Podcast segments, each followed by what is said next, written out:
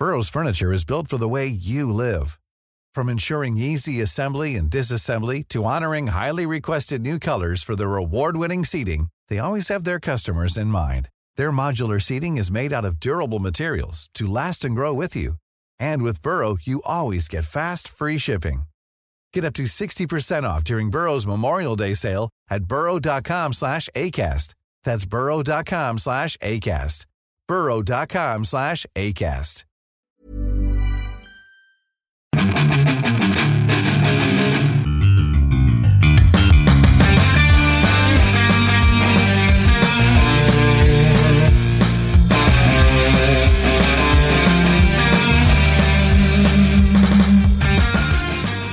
Bienvenidos a otro programa más de Fuera del Control en Pláticas de Cuarentena. Mi nombre es Memo García, mejor conocido como Memo Hierbas.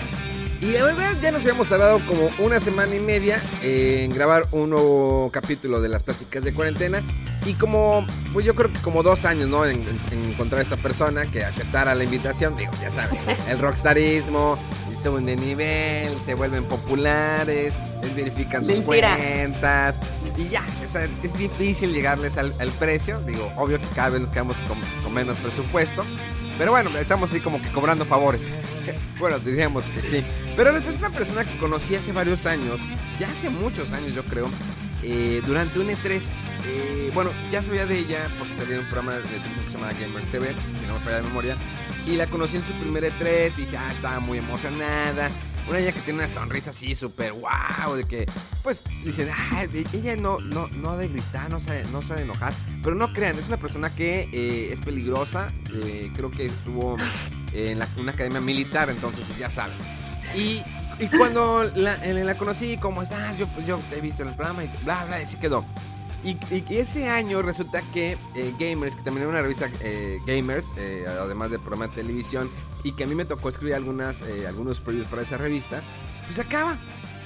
Misteriosamente sacaba la revista y sacaba el proyecto y luego le dije, ¿y ahora qué vas a hacer? Entonces, ella comenzó en lo que estaba como que reajustando sus cosas, hasta donde yo tengo entendido, y comenzó a hacer un canal de YouTube. Ese canal de YouTube empezó y cada vez fue tomando más fuerza, tomando más fuerza, fue creciendo, llegan las placas de los 100 mil de los 100 mil suscriptores, empieza a hacer mucho renombre, empiezan a crecer sus números en redes sociales y de repente, ¡wow!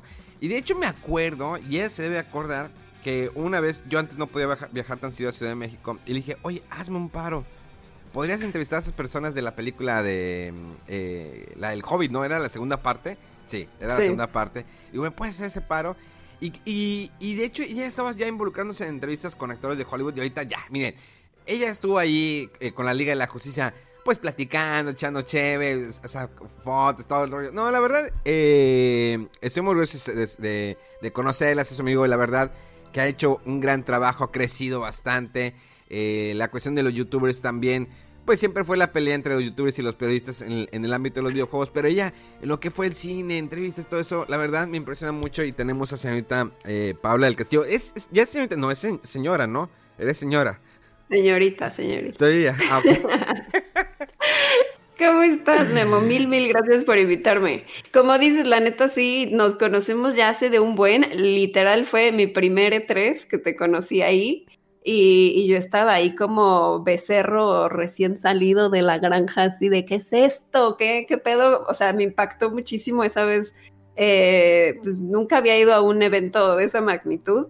Y, y sí, la neta, fuiste yo creo que el primero que me tendió una mano, por decirlo así, en, en esta industria, que ya sabes que es bien difícil luego, este, como que alguien te ayude, ¿no? Sobre todo si eres nuevo. Y sí, yo apenas, o sea, acabé mi programa este de Gamers TV, que solo estuve en una temporada y ya cancelaron todo.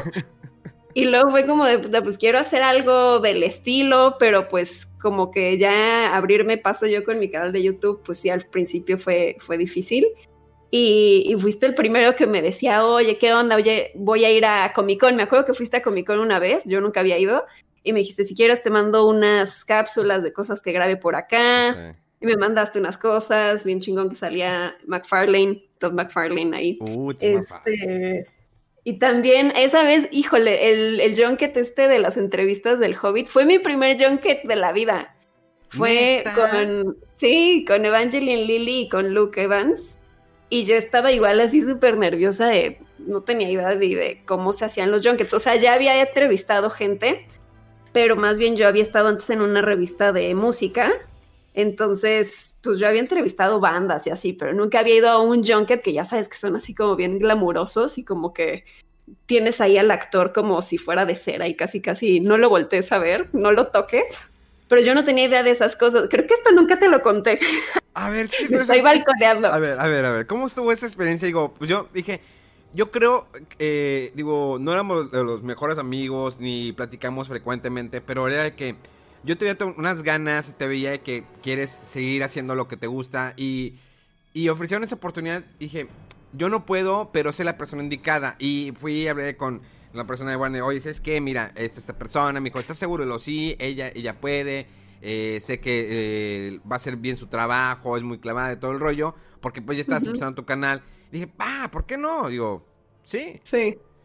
Sí, porque era para multimedios, pero me diste chance que también la podía Sí. subir yo a mi canal. Entonces yo así de wow, o sea, nunca he tenido una entrevista así con actores de Hollywood y yo feliz, rayadísima.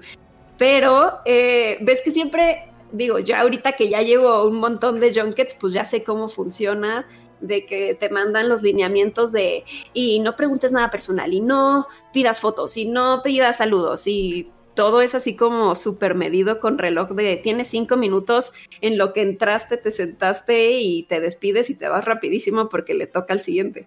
Pero pues yo no sabía bien cómo funcionaba eso. Y esa vez, pues tú me dijiste nomás como de, oye, pues están estas entrevistas, es a tal hora, en tal lugar y así, pero pues yo no sabía eso de no pidas fotos ni nada. Y ahí voy yo de tonta. Evangeline Lily yo la amaba porque me encantaba Lost. Entonces, pues la vi y yo estaba así como de, wow, freckles, ¿no? Y este, entonces ya acabo mi entrevista muy bien y todo, y de repente este, ya le estaban empezando como a retocar como el maquillaje y así para la siguiente entrevista, que tienen ahí como un minuto entre cada una. Y yo me acerco así de, oye, este, es que me encanta Lost y qué honor conocerte. O sea, todavía le eché ahí mi choro y yo, ¿me podría tomar una foto contigo? Y como que ella me vio así como sacada de onda porque pues no es normal que pidan fotos porque ya están como amenazados, ¿no? De no pidas fotos. Y entonces me queda viendo así como de, bueno, está bien. Y ya, y nada más veo a un señor que se pone así en la entrada como, o sea, como que se notaba enojado, pero pues yo ni, o sea, no entendía de qué, ¿no? Como que ya le estaba diciendo a alguien como de qué pedo y así. Y todavía yo le digo a la tipa que le estaba retocando así de, ay, ¿me tomas la foto? Ay, no, oso. Total que salgo y este señor me hace una cara de, sáquenla, la voy a matar. Y ya saliendo de la agencia me dijo así de no puedes hacer eso, está súper prohibido tomar fotos, si vuelves a pedir una foto te vamos a quitar el material. Y yo así, no, o sea, me quería morir de la pena, yo así, ¿dónde meto la cabeza en la tierra? Ya sabes. Y ya obviamente con Luke Evans ni se me ocurrió casi casi de hola y ya, no te quiero ni voltear a ver. Este, y ya desde entonces, neta, desde entonces aprendí mi lección y trato de nunca de pedir una foto en un junket porque ya respeto mucho eso de que me quedé traumada. Con razón, fíjate, cuando pasó eso, cuando eh, tuviste la entrevista me dijo el de Warner, oye, es que eh, tu amiga pidió una foto. Y dije, pues, Ah, ¿sí te dijeron? Sí, sí, me dijeron. Pero pues yo no lo veía así como que, así, que algo mal. Digo, este, dije, ah, ok, le pidió fotos y lo sí. Digo, porque a mí, mira, me pasó lo mismo. Cuando yo fui, creo que, mm, no, bueno, no fue Junket, sino que fue como una alfombra roja que hubo en Ciudad de México. Y me dijeron, oye, Sí. vas a, a entrevistar a Chris Hemsworth. Entonces, éramos nada más tres, creo que estaba eh, yo y no me acuerdo que otras dos personas. Y pues estaba, pues era Chris, era Thor.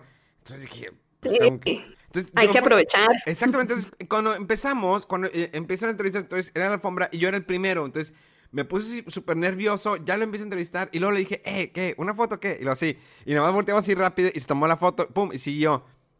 Entonces también me volvió a llamar la atención de que, ah, ¿qué fue lo que te dije? Que no pidas, que no pidas foto. Y lo, ah, ya sé, ya sé, pero pues yo lo, yo lo vi muy amable. Dije, no se va a negar. Sí. Y me dice, obvio que no se iba a negar. O sea, pues le gusta eso, pero pues es que eh, ponte profesional. Y sí, es un rollo y que no, o sea, pues es que es difícil. A mí me tocó una vez con Mel Gibson. eh, Fue un junket de Paramount. por la película de Guerra de Papás 2 que Alex Montiel me había mandado. Entonces, en la primera entrevista era Mark eh, y este... Ah, ¿Cómo se llama el otro comediante? Uno canoso, ¿no? Eh, no, no, pero el, chavo, este comenté que salió de Saturday Night Live, ¿cómo se llama? No me acuerdo. Bueno, están los dos y eran muy apáticos. O sea, tratamos, traté de hacer una como que química en la entrevista, eh, pues llevárnosla chido, platicamos bien, terminó. Entonces, cuando me toca la siguiente entrevista, entro y está John Linton y Mel Gibson. Ajá. Y, me siento y, y, les digo, oigan, no hay problema si me pongo los lentes negros, es que es parte de mi personaje y todo el rollo. Y lo de que, ah, neta, ah, oye, qué chido. Y en eso Mel Gibson pide unos lentes negros y se los pone, mira, yo también como tú. Y lo dice yo Linton, ah, yo también. Y se los pone los lentes negros. Y ya dije, no, me ya fregué. Yo estaba así feliz de la vida porque es Mel Gibson. Arma mortal, por favor. O sea, soy súper fan. de Braveheart. Y cuando terminé la entrevista, fue de que van y me dan un abrazo y les digo, ¿qué? ¿Una foto qué? Y luego de que, sí, sí, sí, saca la cámara, ándale, sácala. Y ya se toman la foto y le dije, eh, pero una con lentes y una sin lentes. Y lo, sí, sí, sí, ándale, ándale. Y estuvo chido. Pero sí hay algunas que dices, no, mejor ni aquí, ni, ni, ni la avanzo, ni le muevo. Sí.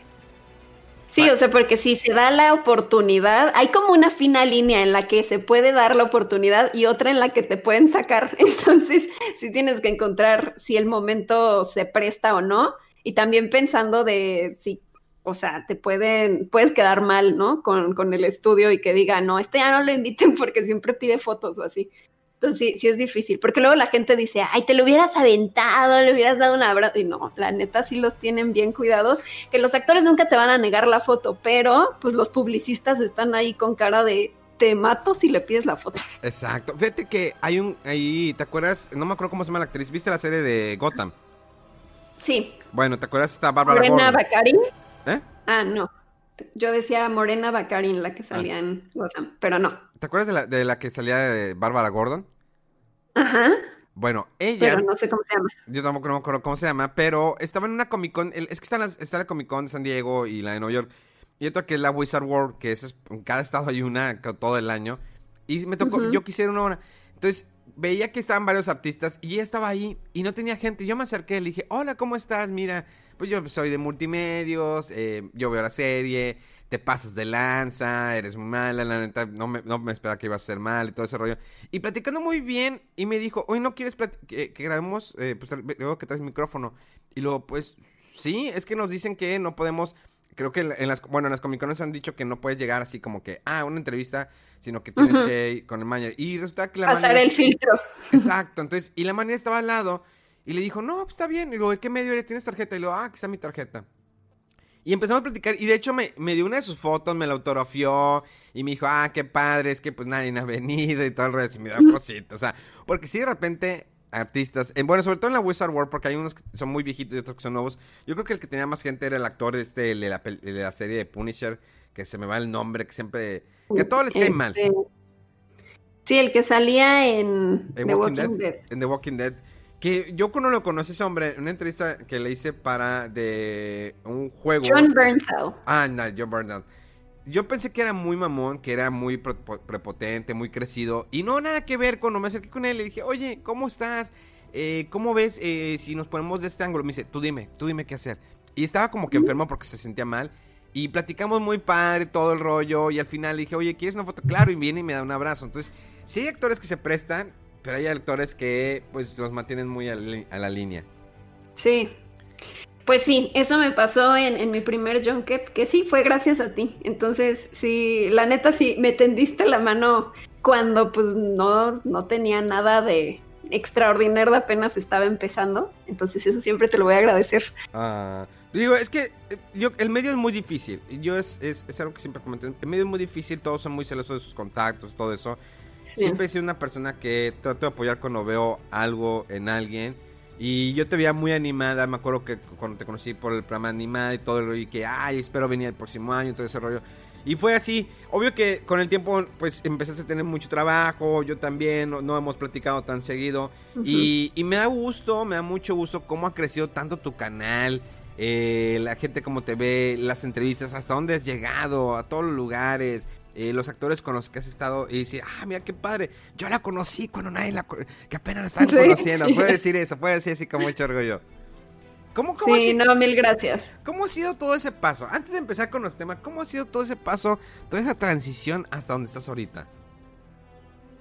Pues muy padre, porque pues sí, de literal empezar en que pues es nada más un sueño de, ah, yo quiero hacer contenido en, o sea, bueno, cuando yo empecé ni siquiera era quiero hacer contenido en YouTube, ¿no? O sea, apenas estaba empezando YouTube.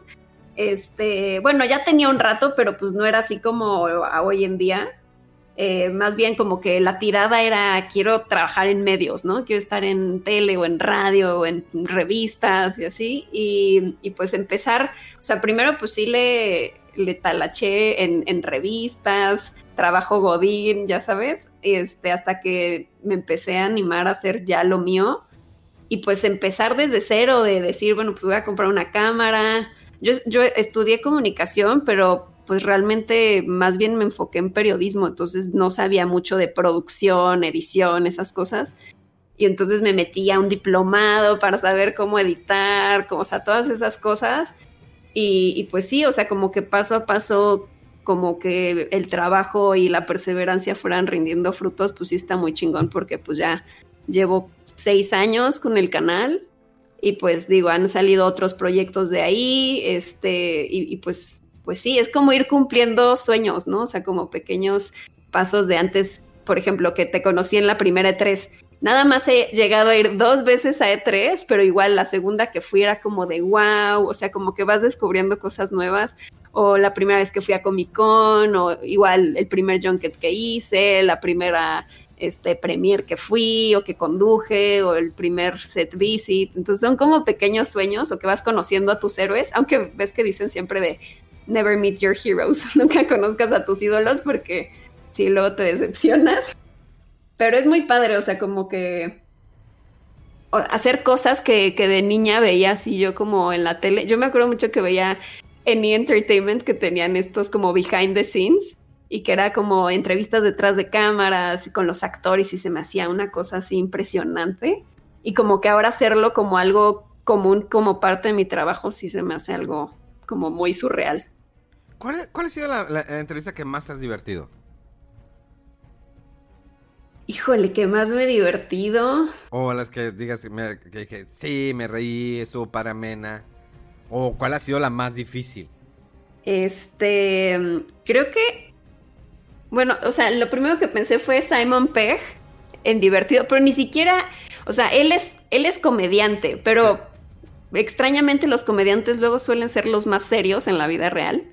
Este, y no es como que haya sido así el güey más cagado durante la entrevista que me haya dicho chistes o algo así, pero yo iba como tan emocionada de entrevistarlo porque me gustan mucho sus películas, su trayectoria, este, y pues como, como que generalmente me divierte entrevistar a, sobre todo a los directores y nerdear con ellos, como de decirles, este, no manches, vi que aquí metiste una referencia de tal cosa, este, aunque a lo mejor y la película ni sea la gran cosa, pero como que nerdear de esas cosas, por ejemplo, me acuerdo de la película esta de eh, King, la de Kong Isla Calavera, que la, la, dirigió Jordan Box Roberts, que ahorita en teoría desde hace tiempo está trabajando en la de Metal Gear, y el güey es súper clavado de videojuegos y anime y así, y, o sea, la de Kong ni siquiera es que sea una gran película, pero por ejemplo, a mí me emocionaban detalles que yo veía y decía, es que cuando Kong agarra el que se come ahí como un calamar, dije, no manches, esto es de Old Boy. Entonces me emocionaba como preguntarle esas cosas y el güey sí súper clavado de, ah, sí, a huevo, sí, la saqué de, la película de Old Boy. O sea, como que esas cosas me, me emocionan, me divierten mucho. ¿Tú tienes alguna que sea tu, tu Fíjate que. O sea, como la predilecta de que haya sido la más divertida y así. Creo que con Alicia Vikander, cuando la entrevisté por la de, Tom Ryder, pues, es, la entrevista más rara porque todos me han dicho de que, dude, ¿por qué le dices eso? Em, empecé con la entrevista y le dije, la verdad te odio. Ay. te odio por este eh, por la película de Born, porque pues es una perra la maldita. Y, pero también por la película de Tom Rider. Y ella me dice, ah, me gusta mucho tu sinceridad porque, este, porque me estás diciendo la verdad, o sea, cómo te sentís como que, me odias. Y le dijo, la neta es que sí te odié, la neta me caíste muy mal, Pero Tom Raider sí. Entonces fue muy divertida, creo que esa y la de Mel Gibson. Y ya.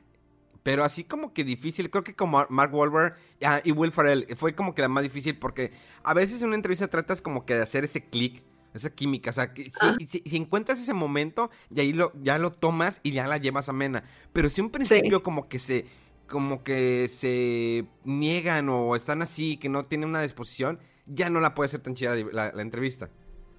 Sí. No, y ahorita que ya está todo el tema de las entrevistas digitales, me tocó hace poco entrevistas de Umbrella Academy y la verdad, súper buena onda todos los que entrevisté, pero sí es un reto, o sea, sí está difícil hacer esa conexión humana con el entrevistado y que, que, todo, o sea, tienes un delay en el audio, que a lo mejor y tratas de decir un chistecito como para romper el hielo y como que a lo mejor nada es como un, ya sabes, o sea, y es como, ay, no, no es lo mismo. Sí, que, oh, uh, sí. Pero bueno, es que nos puedes poner a platicar eh, muchas anécdotas y demás. Y nunca vamos a terminar. Y está muy padre. Y, y, me gusta porque nunca hemos tenido así como que esta oportunidad así de platicar cómo ha sido tu experiencia. Digo, te he visto mucho crecer y digo, estoy muy orgulloso de conocerte y que pude haber hecho algo que fuera pequeñito. Y nunca he sido de las personas que le dije, ah, sí, yo le... No, jamás. Siempre he sido una persona abierta que si puedo ayudarte, te ayudo. O sea, hay veces que llegan personas y me dicen, oye, ¿me puedes dar el contacto de esa persona? Y digo, mm, no, no lo tengo. Porque pues, no se trata de eso. Pero siempre vi esa mirada de que quiero hacer algo, quiero hacer esto. Y dije, ah, me cae bien, me cae bien. O sea, y siempre traté, eh, oye, el Facebook, déjame compartir tu Facebook para que más personas te puedan conocer, todo ese rollo. Entonces, la neta, neta, estoy súper orgulloso y mil felicidades por todo lo que has hecho. Y ahora sí, ya vamos a leer. Eh, vamos a ver el tema, porque te digo, si no, nos vamos a alargar, digo, pues has tenido como que el triplete de, entrevistas. Y eso que yo nunca fui de, hacer eh, entrevistas a actores de Hollywood, sino que pues, se presentó la de Chris y luego después eh, me tocó... ¿Quién más me, me tocó entrevistar? Bueno, Alicia Vikander, Mel Gibson, John Bernal, también a este, el, el, el, Hobbit, el de la, el Señor de los Anillos, este, el niño que salió con Macaulay Culkin que era de El Ayahu. El Ayahu también me tocó entrevistarlo. O sea, fueron puras entrevistas que fueron como que acomodando de cierta manera, pero no era como que mi, eh, mi focus era siempre videojuegos, o sea, videojuegos, un poco de pues de año o caricaturas y se dio eso y dije, "Ah, qué padre, voy a hacer ese recorrido durante un año." Y ya llegó un momento que dije, "Ya hasta aquí llegué." Creo que eh, logré esa meta y algún día dije, espero algún día entrevistar a un actor de Hollywood y lo logré. Y, ya, o sea, puedo decir, ya tengo ese check, pum.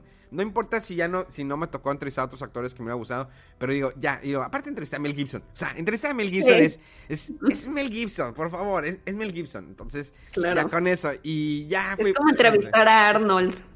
Oye, es, es que, ¿tocó entrevistar a Arnold? Debe ser padre. No, ojalá, quiero algún día. Es que imagínate entrevistar a Arnold. No sé, yo me he quedado. Yo fui una vez a una plática de este. Mm, ¿Cómo se llama? El Capitán Kirk original. Ah, Shatner, William ah, Shatner. William Shatner. O sea, siempre. Yo fui una plática en él y siempre me quedado como que las ganas. Y de hecho, una vez me tocó que iba a poder entrevistar a, este Leonard Nimoy. Y ese día se sintió mal. O sea, era en un E3, lo ah. llevaron. Se sintió mal. Y entonces sale, se despide de nosotros la prensa. Y dije, no, no, no hay pedo. O sea, pues ni modo. Este. Pues, no lo pude entrevistar, lo pude, lo pude ver. Dije, después se dará eh, ese momento. Lamentablemente no, lamentablemente no se dio, pero lo pude ver de lejos. Entonces, creo que. Entrevistar a alguien. Es que tú eres Trekkie, ¿verdad? Pues soy de las dos, soy Warsi, soy Trekkie. o sea, creo que soy más Warsi, pero sí hay muchas cosas de Star Trek que me gustan. Yo siempre digo, algún día espero, digo, ya vi a Willa Chandler de Debería ser, no sé si ha sido. Bueno, es que en la Wizard World, él va más a Wizard World que Comic Con o no, Comic Con Nueva York o San Diego. En la Wizard World, este William Shatner se aventa unas pláticas, pero te ríes tanto. O sea, neta, te ríes mucho. Eh, o sea, porque es muy ameno. Si en Twitter es medio hate a veces, el vato. No sé si lo, lees, pero es medio hate. O sea, dice, yo no voy a entrevistar en podcast, bla, bla, bla, bla, bla. Pero en sus pláticas en, las Wizard World son muy amenas, son divertidas. Sí te hace reír mucho, señor. Eh, es increíble toda la energía que todavía tiene. Y digo, algún día, algún día, tengo, aunque se pueda hacerle una maldita pregunta al señor, con eso voy a ser feliz. Pero bueno, ya vamos a darle pie a lo que tenemos. Michael Myers. ¿Ubicas ese dato de que la máscara de Michael Myers es una máscara de Capitán Kirk?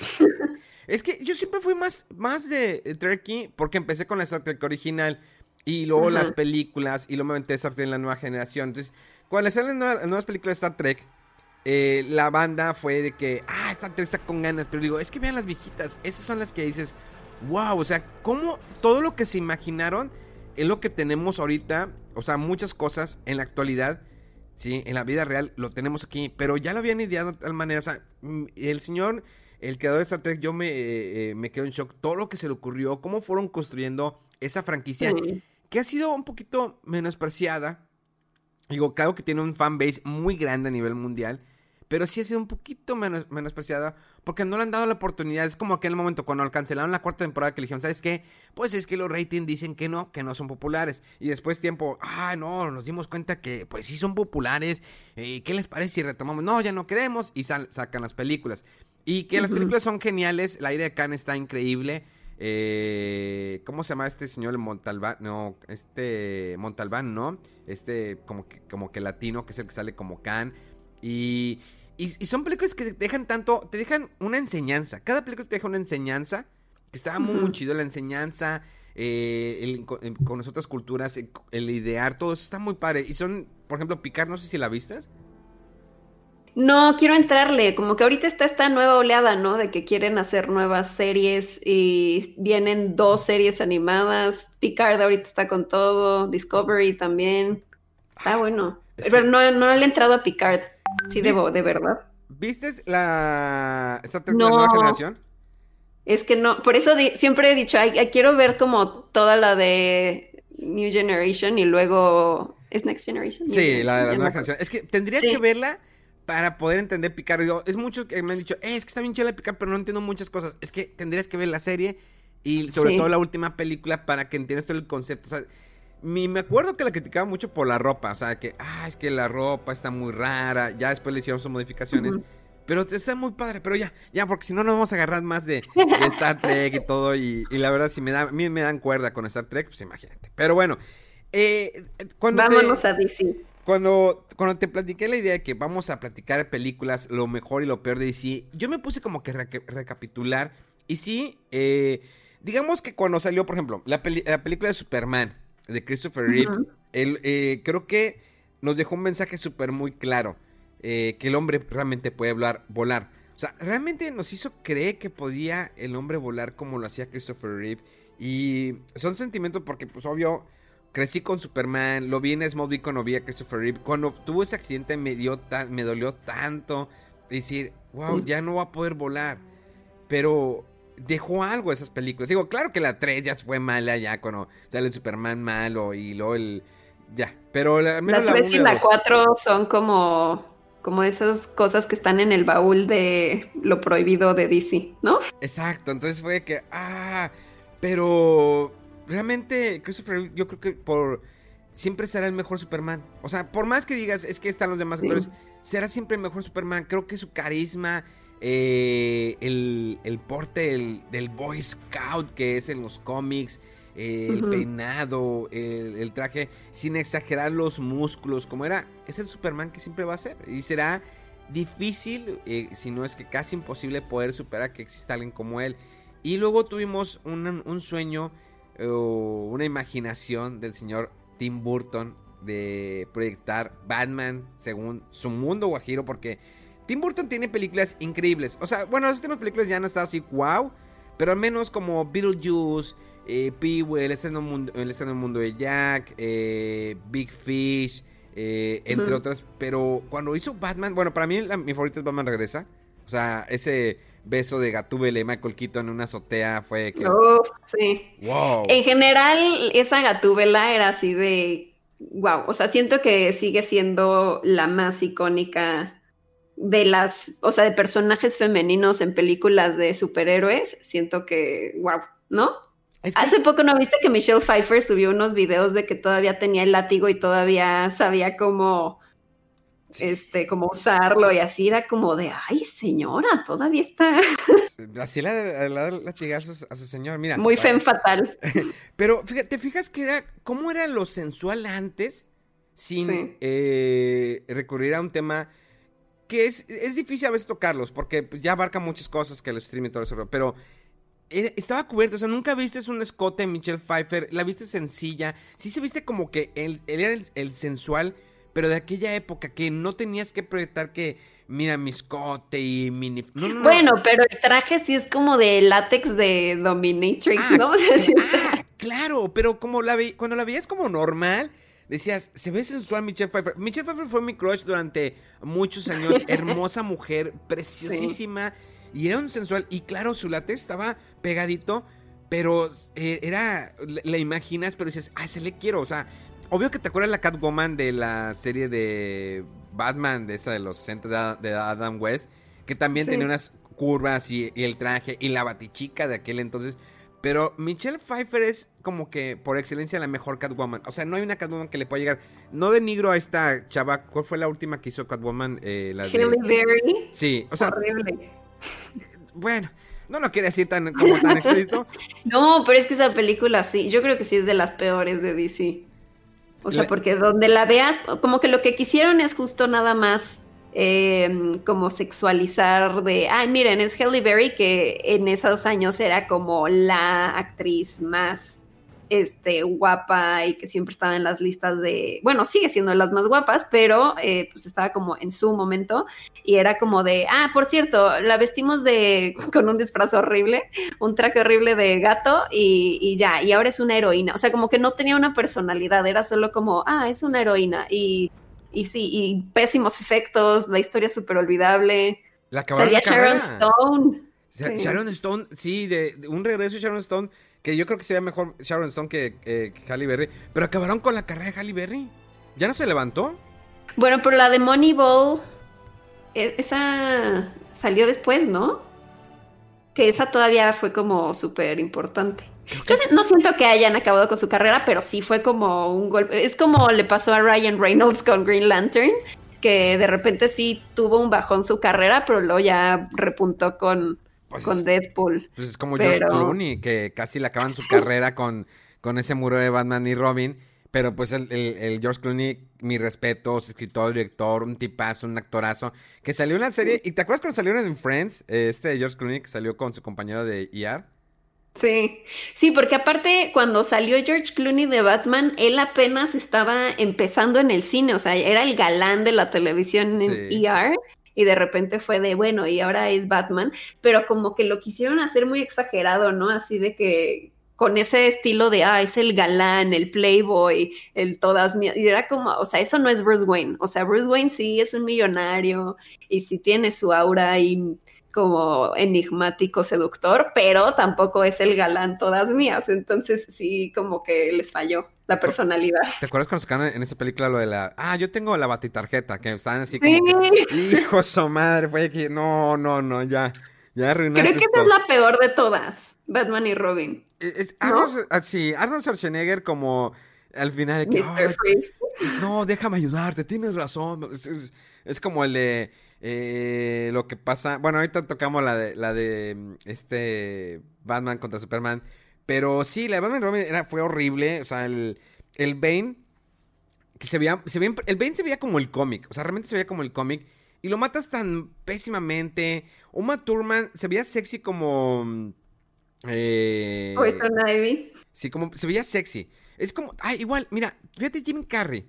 Como el acertijo al principio se veía bien con el traje elegante, pero ya cuando lo pones con ese látex pegado, sus mallitas, el pelo con pelos morados, verdes, ya dije, ya, ya lo arruinaste. Y Tommy Lee Jones iba bien como, como dos caras y al final se queda muy ridículo. O sea, ya cuando empecé a exagerar, dije, ah, sí le da, le dio el toque, el de dos caras, al de Batman la serie animada. O sea, sí le empezó a dar un más toque cómic. Pero se me hacía muy raro Tommy Lee Digo, es muy buen actor. Digo, sacó adelante. Pero pues bueno. Y Val Kilmer, eh, es que Val Kilmer no. Yo, Ay, a mí no me gusta, la verdad es de los que menos me gusta de Batman. Es que es, esos, los labios que tiene Val Kilmer, digo, son puestos, son pegados. Estaba muy, muy trompudo el Val Kilmer. Y... y... ahí ya metieron los batipezones. Que además está muy fuerte, que es la primera película post Tim Burton que fue como un cambio demasiado radical de lo que vimos con Tim Burton, de este como lado más lúgubre, más tétrico, también con su lado caricaturesco, como con, por ejemplo, el, el Joker de Jack Nicholson, pero luego ya ver esto súper absurdo de Schumacher, que era como, pues sí, o sea, ni siquiera en los cómics es tan absurdo. Bueno, hay algunos que sí, pero sí se pasaron.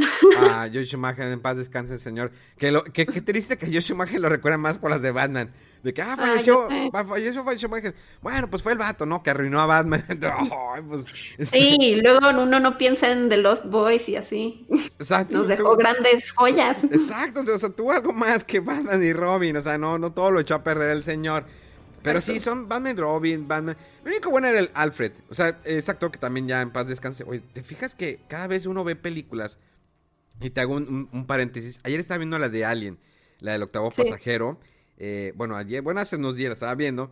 Y salía, eh, bueno, al menos actores no me acuerdo los nombres, pero al menos había dos actores que ya han fallecido. No, había tres, tres actores. Había tres actores en la de Alien Isolation, eh, la de Alien, que ya fallecieron.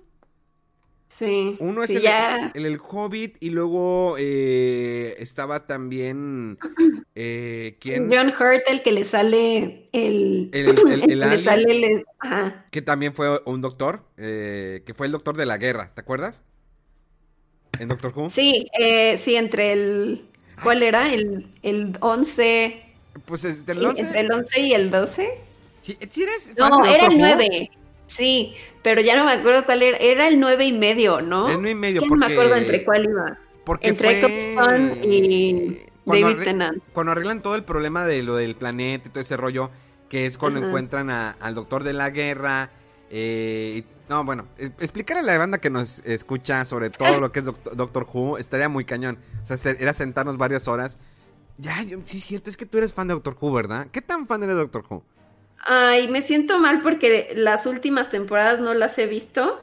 pero sí me obsesioné muchísimo del 9, o sea, todo lo de Eccleston, todo lo de Tennant y todo lo de Matt Smith. Sí me lo eché así religiosamente. Pero ya cuando empezó Capaldi me perdió un poco. Vi como, creo que nada más media temporada de Capaldi y ya, y lo último de Ay, ¿cómo se llama la nueva doctora? Ah, Jodie algo, ¿no? Sí. Whitaker o algo así. bueno, lo, de ella ya no lo he visto. Y, me siento mal porque lo quiero retomar, pero luego digo, es que no sé si, si echarme todo lo de Capaldi antes de ver lo de ella o, si no es necesario, pero es de esos pendientes que tengo. Mira, Capaldi, yo tampoco, mira, yo soy de Matt Smith.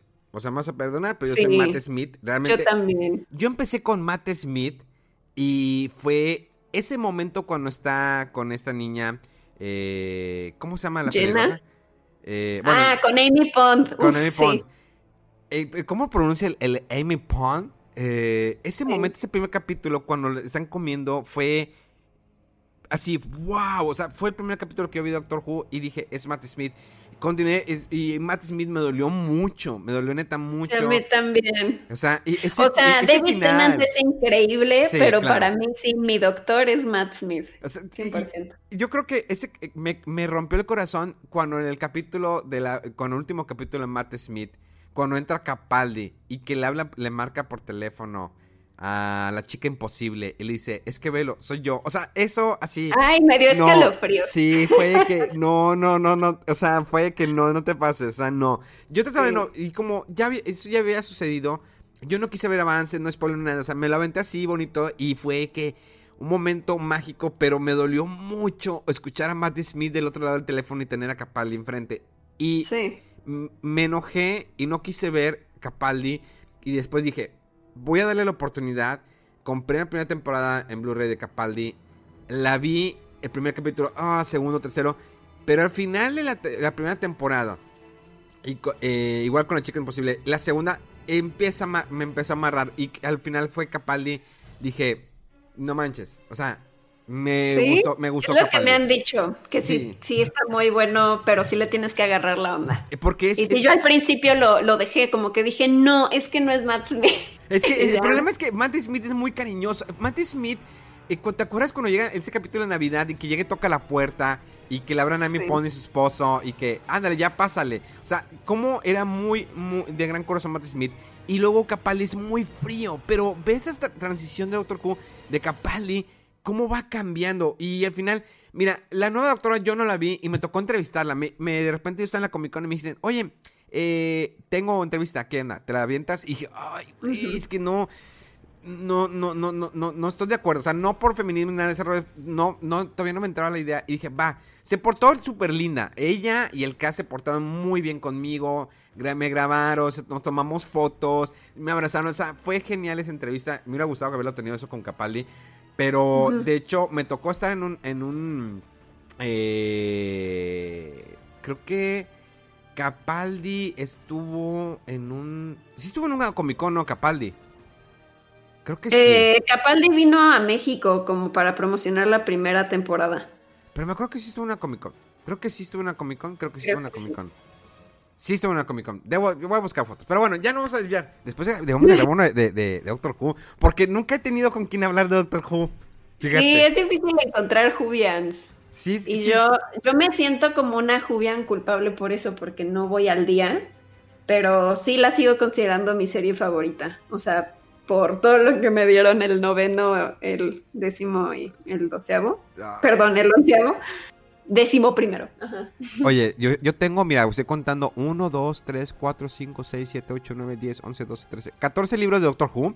Tengo hasta la un libro de comida de Doctor Who. O sea, preparar platillos de, de los aliens, de co- cosas. o sea, Fingers and Custard. Sí, o sea, tengo demasiados libros. O sea, fue que fue así un boom así. Y hay no hay persona que no le haya presentado a Doctor Who.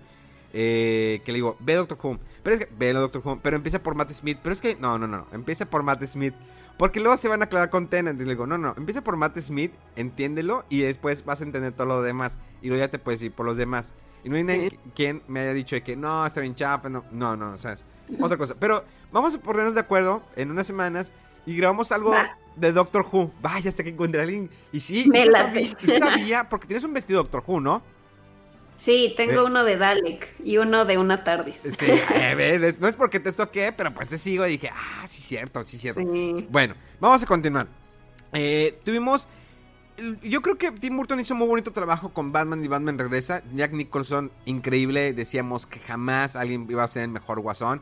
Digo, claro que ves esas películas ahorita y las ves que sí supieron envejecer un poco. Porque hay películas como Sí. el eh, episodio 4, 5, 6 de Star Wars que sí supieron envejecer y las ves ahorita y dices, están geniales, ya remasterizadas, dándole su retocada. Pero hay películas como el episodio 1, 2 o incluso el 3 que tanto CGI, bueno, no, sobre todo el 1, tanto CGI George Lucas, que ahorita se ve muy vieja, se ve, se ve que, oye, you, neta, esos eran los efectos especiales de los 90, se ven muy gachos, o sea, fue tanto el uso de la computadora, entonces, creo que las de Batman, incluso Batman Regresa, supo envejecer muy bien esas películas, porque no hay tanto CGI, sino el crear el, el ciudad gótica a una manera muy, muy bizarra. Pero el Batimóvil sigue siendo el mejor Batimóvil de todos los tiempos. O a menos que me lo quieras Exacto. negar. No, no, no estoy de acuerdo completamente. Bueno, tal vez el de Batman 66 Ay, podría, ay, ay. podría Bueno, sí. ser, nada más por la nostalgia, pero, pero sí, o sea, creo que sí, el de el 89 es lo mejor. Y aparte si le pones el tema musical de Danny Hartman. ¿Sabes lo único que, que siento que sí envejece un poco a la película? A Prince. O sea, que este Prince en el soundtrack siento que ya se siente como muy fuera de época. Sí, esas canciones que están buenas, que a lo mejor nosotros, ah, pues nos gusta, pero a lo mejor las demás nuevas canciones de que, oh, qué ritmo O sea, no es contra Prince, o sea, puedes escuchar Prince y está increíble, pero dentro del contexto de la película siento que ya no va. Es como si hoy en día, o sea, pues no sé, un este Billie Eilish o algo así, a lo mejor y en unos 30 años dicen, ay, esa música ya, o sea, ¿qué tiene que ver con Batman, no? O sea, como que no. Siento que nada más lo metieron porque era como el artista del momento, pero no realmente que, que vaya con el, la temática de Batman. Sí, yo creo que ese sería un punto, pero sí, no más nada que Danny Hartman, su, el tema icónico de Sí, Batman. uf. que De lo mejor. Batman, también la serie animada y que incluso, o sea, no hay nadie que pueda superar ese tema de Batman épico. Bueno, todavía lo que hizo fue Hans Zimmer, el que hizo las de o sea, las de Nolan, sí, Sí. ¿no? Que Hans Zimmer con. Ese este, es un gran soundtrack también, ah, pero. Eh, pero sí, no se compara con, con ese original del 89 que es lo mismo que nos pasa con el tema de Superman de John Williams, que es insuperable. Y pues el de Man of Steel también tiene lo suyo, pero no, o sea, no es, igual de icónico. Que incluso ahora que viene el evento este de DC Fandom, pues están usando la música de Superman de John Williams para promocionarlo, porque pues, es algo que tienes como súper metido en tu ADN de fanboy, fan de DC, ¿no? Creo que Fíjate que la música, hay temas que son muy icónicos, obvio, Star Wars, de Parque Jurásico, pero sí Batman y Superman están muy clavados. Obvio que el trabajo de Hans Zimmer en Man of Steel está increíble. Eh, no hay un... Bueno, sí hay una tonadita que se repite, que es tranquila y luego lo acelera un poquito. Y los martillos de Hans Zimmer siempre me han gustado. Este señor que también ha estado hasta involucrado en juegos de, eh, de Call of Duty, creo que el Modern Warfare, estuvo ahí involucrado y ha hecho buen trabajo. Ahora bien, eh, cuando entra, ahora sí, pues ya vamos a pasar a una era más moderna, porque pues, a lo mejor hay banda que dice, ay, Batman de... Batman regresa, pues no la vi. Tienen que verla. Batman regresa. Su fotografía, hay unos momentos muy bonitos. El blanco y el negro sabe jugar Tim Burton muy bien con esos colores. Un pingüino muy diferente, una gatula. El, muy incómodo, ¿no? Ese pingüino. O sea, como que te asqueaba. Sí, es verdad que. Como que ah. el, punto era que te causara repulsión, o sea, que si fuera un villano que dijeras como me da miedo, pero también como que me da asco. Es, que también es muy. Eh, Tim Burton nunca perdió la fantasía. O sea, tienes al final un desenlace que los pingüinos llevan al cuerpo de, del pingüino. O sea, y, que los, las manos del pingüino realmente eran de pingüino. O sea, esa fantasía me gusta mucho Tim Burton que no la perdió. Y cuando vamos allá, por ejemplo, a Christopher Nolan con Batman que dices, te voy a presentar un Batman real, un Batman que sí sangra, un Batman que sí lo puedes golpear, que sí sufre, que sí le duele, que sí le rompe una costilla. ¿Qué fue, ¿Cuál fue tu primera impresión cuando viste ese, Batman de Christian Bale?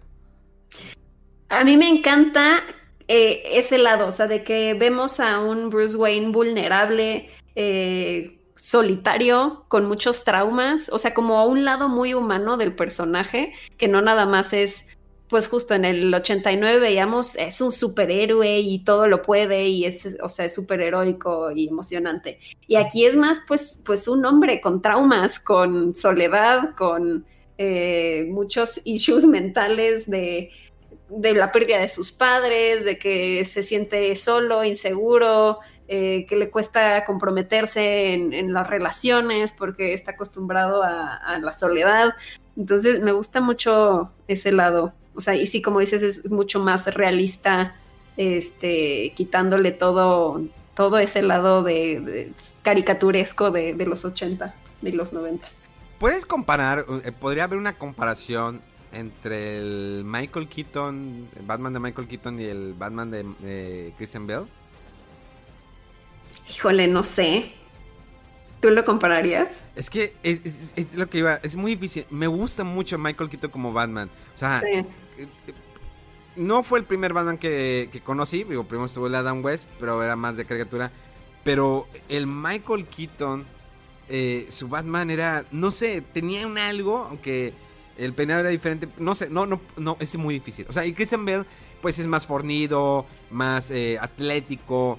Eh, sí, creo que vimos más un Batman en las de Christopher Nolan. O sea, es algo que. A pesar que me caía muy mal esa tipa, ¿cómo se llama la que salió en la primera de Christian Bale?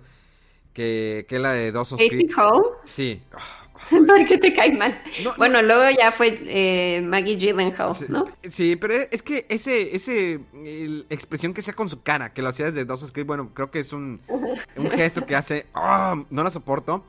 Pero dijo algo muy cierto, que lo que eh, la verdadera cara es Batman. Entonces Christian Bale siempre fue Batman. O sea, no, conociste, eh, a lo mejor el entrenamiento, pero no llegas a conocer realmente cómo era el Bruce Wayne, sino que era Batman. Siempre tuviste un Batman.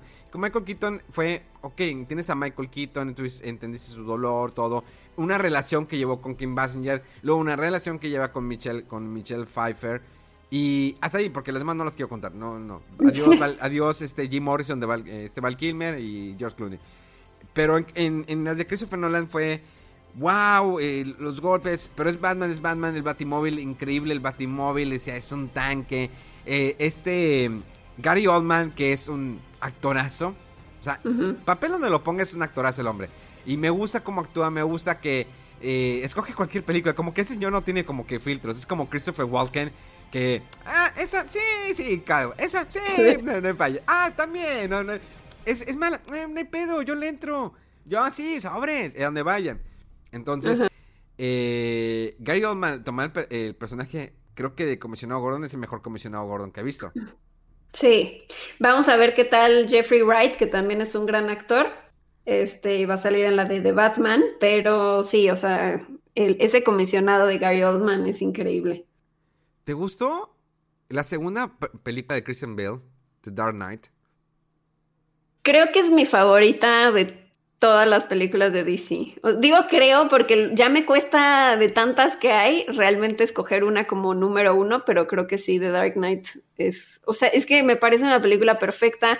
Ya no tienes nada más este lado caricaturesco y, y pues como decimos de heroico y que es un superhéroe que todo lo puede, sino que ya tiene como este lado súper complejo de, del Joker, de, con esa interpretación magistral de Heath Ledger, y, o sea, como que realmente ya ves que todo está en juego, o sea, más vulnerable que nunca Batman, eh, teniendo que enfrentar sacrificios de decir, pues no, no voy a salir victorioso yo, pero lo importante es el bienestar de la ciudad, ¿no?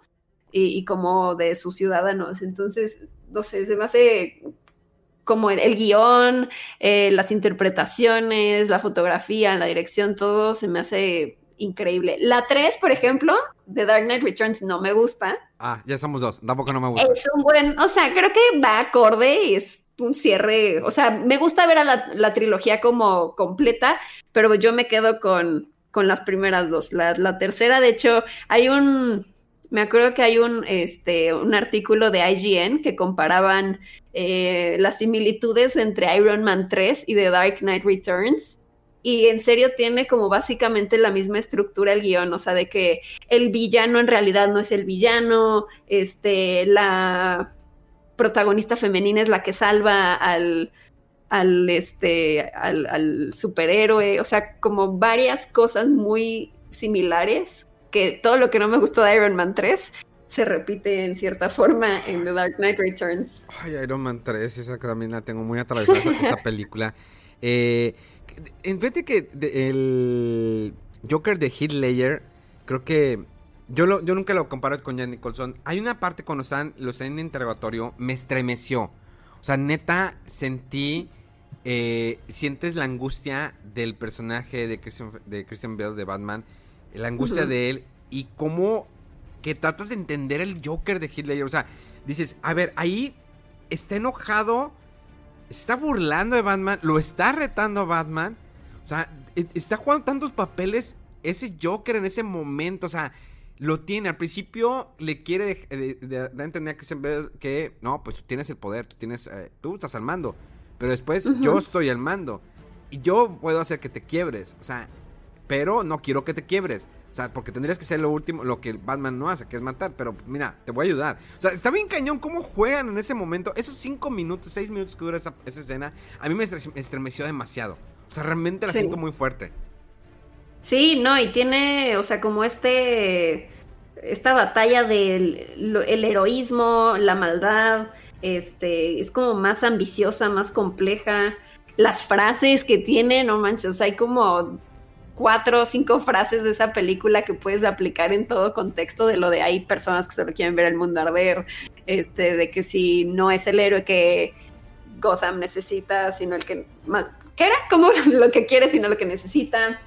O sea, no, se me hace un peliculón de lo mejor que, que hay de DC. ¿Qué fue? Fíjate que la tercera no me gusta cómo cierra, o sea, otra vez le vuelven a hacer lo mismo a Bane. O sea, lo mismo que hicieron en Batman y Robin al Bane, que lo matan bien mal, lo vuelven a hacer en esta. Cuando, eh, el principio, cuando te presentan el personaje, es fuerte. O sea, realmente eh, el actor se pasa de lanza con el personaje de Bane. O sea, sí hay en los primeros, yo creo que los primeros 40 minutos, hasta que quiebra Batman, eh, me, tenía muy atrapado. Y después ya empiezan los bajones, el levantamiento de Batman.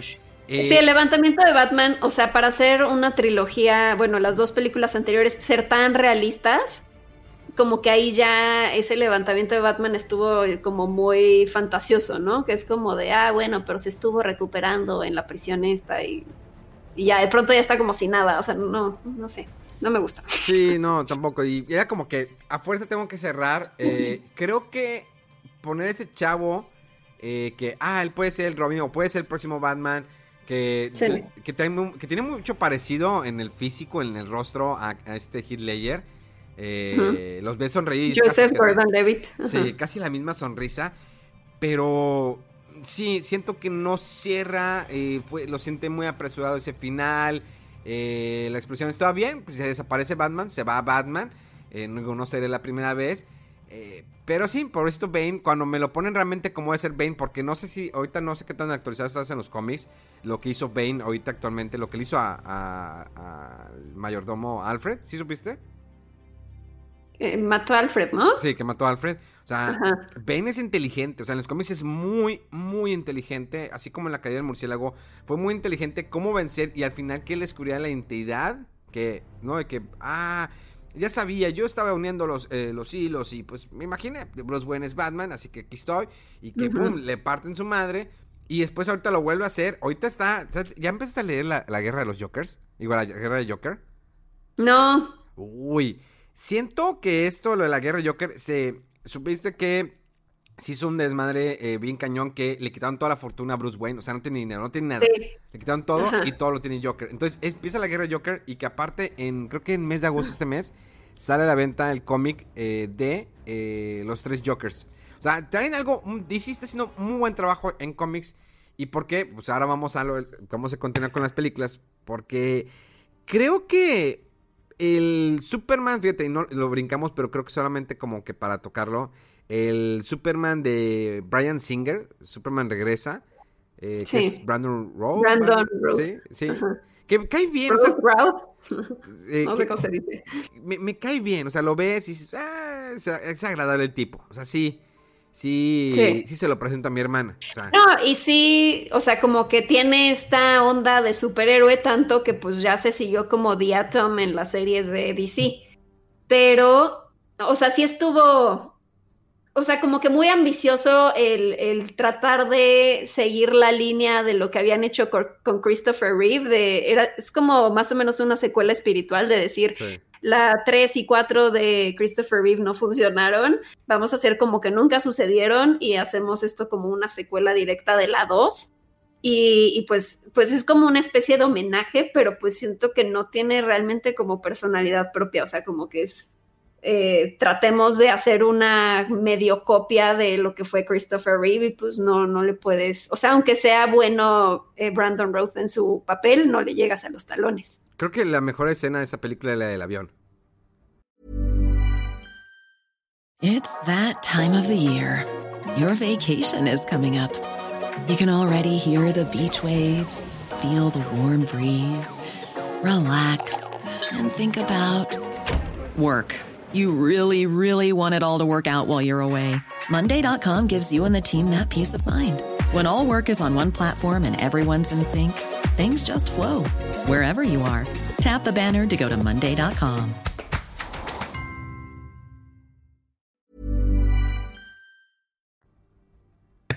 Que estaba como que se inundaba, algo así, ¿no? Que, eh, no, que va el, el avión en, en, picada y que es cuando aparece, que vuelve otra vez Superman. Ah, sí y que lo detienen en el estadio de béisbol. Creo que fue la mejor escena de esa película. Y ya, la música igual, pues utilizan la misma tonada de, de, John Williams. Y luego tenemos, creo que conocen Man of Steel y el logo. Y luego creo que antes de que saliera la película lanzan y ahorita ya en la actualidad te ponen tantos previews, tantos eh, spots de televisión, que ya casi te emocionan toda la película, como lo que ha pasado con Star Wars, y que, no, pues ya la vi toda. O como lo que pasó con la Liga, la, Liga, de la Justicia, la Liga de la Justicia, no, pues ya la vi toda en, cortos.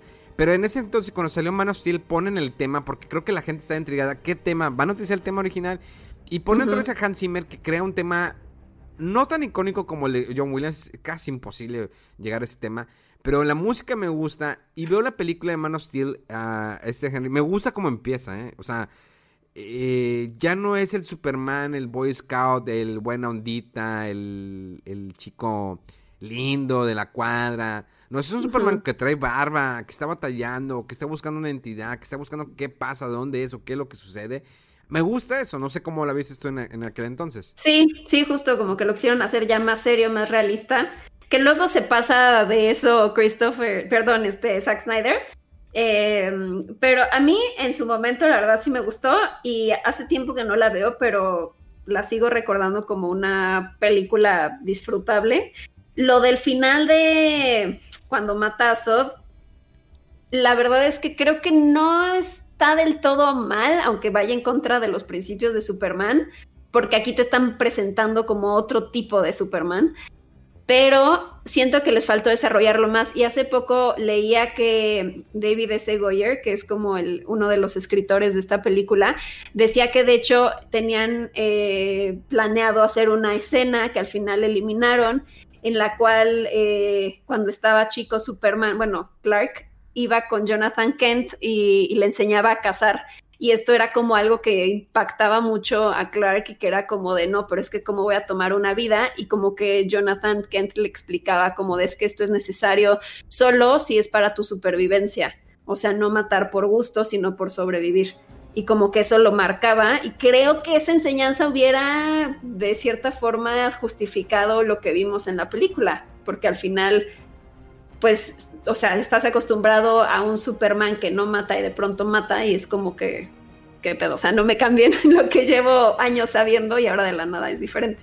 Sí, es muy difícil cuando te hacen este tipo de cambio. Yo lo sentí, me, me he sido el cómic de Batman, bueno, de Superman, perdón, desde antes de que muriera de ese cómic de Jorgens, que el número 75 de Superman, que bueno, ya ahorita no vale más que como 2 dólares, 3 dólares tantas reimpresiones que han sacado, pero sigues la línea de Superman, lo has visto, lo he visto cuando se, ha enojado, cuando en ciertos momentos ese, ah, qué horrible, no sé si viste lo de, antes de que empezara Rebirth, cómo terminan los nuevos 52, cómo terminan con ese Superman, de que, ah, bueno, ahora sí viene Superman, que tiene un hijo, bueno, historias, que cuando lo explico eh, en streams, la gente dice, ¿Cómo? O sea, hay un Superman, o sea, el Superman que murió no era el Superman que ahorita saben en los cómics que yo vi alguna vez en los 52. No, no, no, ese Superman sí tuvo una familia, pero pues es que pasó lo de las crisis infinitas. Como siempre quieren arreglar sus cosas en DC.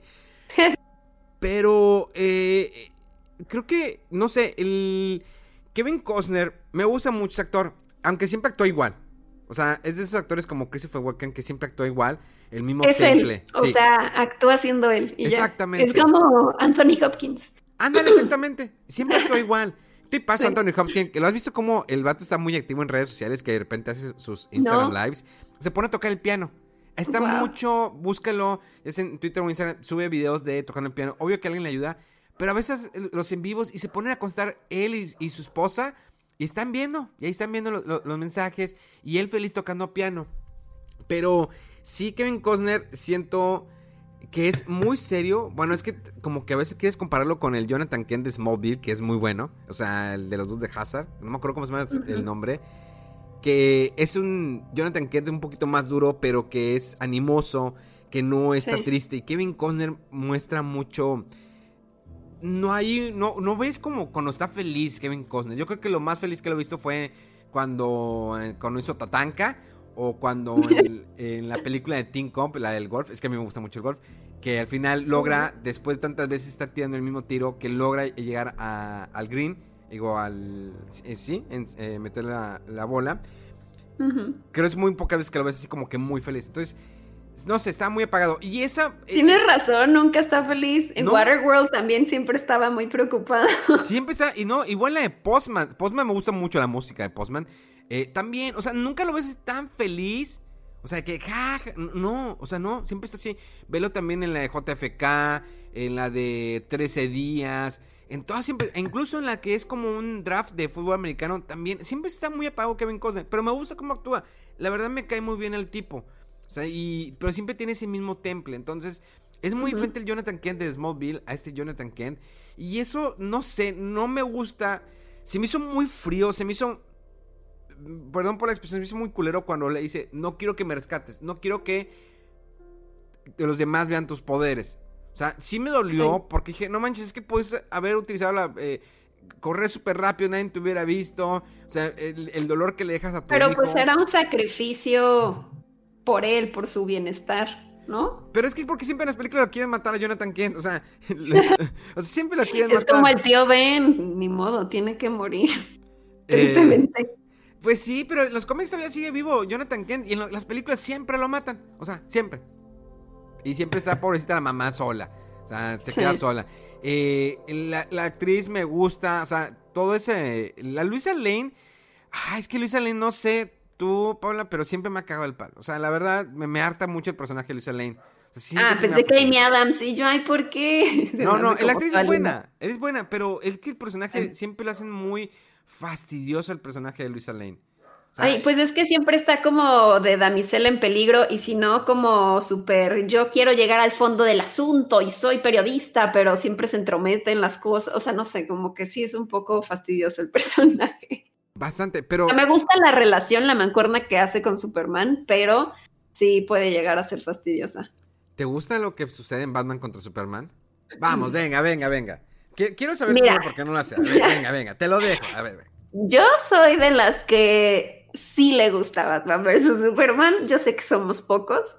Em, estoy de acuerdo que no es una buena película, pero sobre todo porque quiso hacer demasiado Zack Snyder. O sea, es como demasiado fanboy y entonces, siendo fan, se agradece el fanservice, pero hay que tenerlo durante más películas. O sea, no puedes tratar de amontonar todo. Este, por ejemplo, quiso meter ahí rollos de Flashpoint, de ese cameo de Flash que llega y le dice a, a, Batman algo que realmente se entiende hasta dos películas después, si es que hubiera salido originalmente el Snyder Cut ahora lo vamos a entender apenas cuando salga el Snyder Cut. Entonces, siento que, o sea, no puedes hacer la película solo centrada en los fans, tienes que hacerlo como para todo público, para que si una persona llega y dice, yo nunca he leído un cómic, no tengo idea de qué es Flashpoint, apenas me están presentando a Flash por primera vez, de no tienes que entender todo el contexto, quién es quién, por qué, o sea, como que es demasiado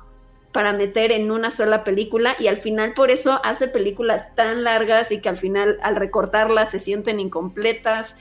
O sea, siento que hay como demasiados fallos, pero como por una ambición muy grande y que no hay alguien que le jale los pies a la tierra y que diga, ok, me gusta tu idea, pero vamos a simplificarlo, vamos a elaborarlo, eh, establecerlo en varias películas, como es el caso de un Kevin Feige en Marvel Studios, que dice, vamos a hacer un plan. O sea, él se encarga de decir, me gustan sus ideas y ustedes desarrollenlas, pero vamos a ver que sí funcionen y que sean entendibles para todo público.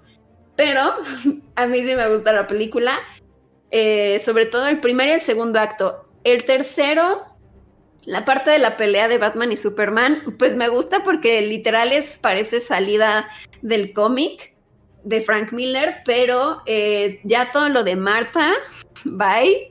Toda la pelea de Doomsday, bye. También es querer meter arcos muy ambiciosos por fanservice nada más.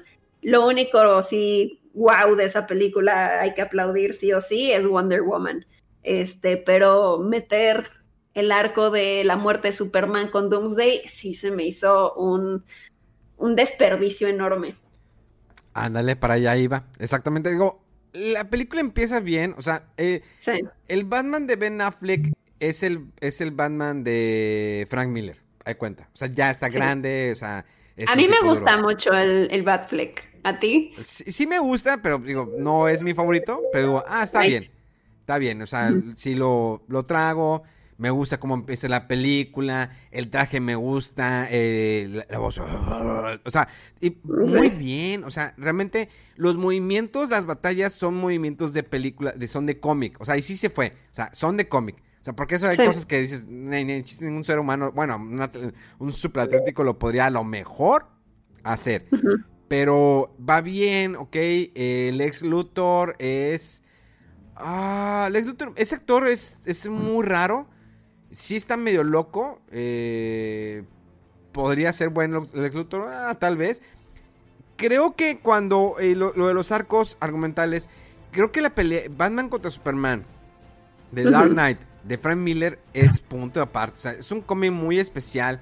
que toca ciertos enemigos, que el punto no es que sea la, película, no, no, es la batalla de Batman contra Superman, el punto del cómic era que, a ver, viene, super, viene Clark y dice, oye, ¿sabes qué, Bruce? Eh, pues me está diciendo el presidente de Estados Unidos que le bajes porque te estás pasando de la raya, ya te habías retirado, o sea, hay un, hay un background porque esa pelea y que realmente le dice, cuando, eh, para los que no han leído el cómic, oye, pues mira, yo no lo voy a bajar, digo, si nos tenemos que enfrentar, pues cuídate.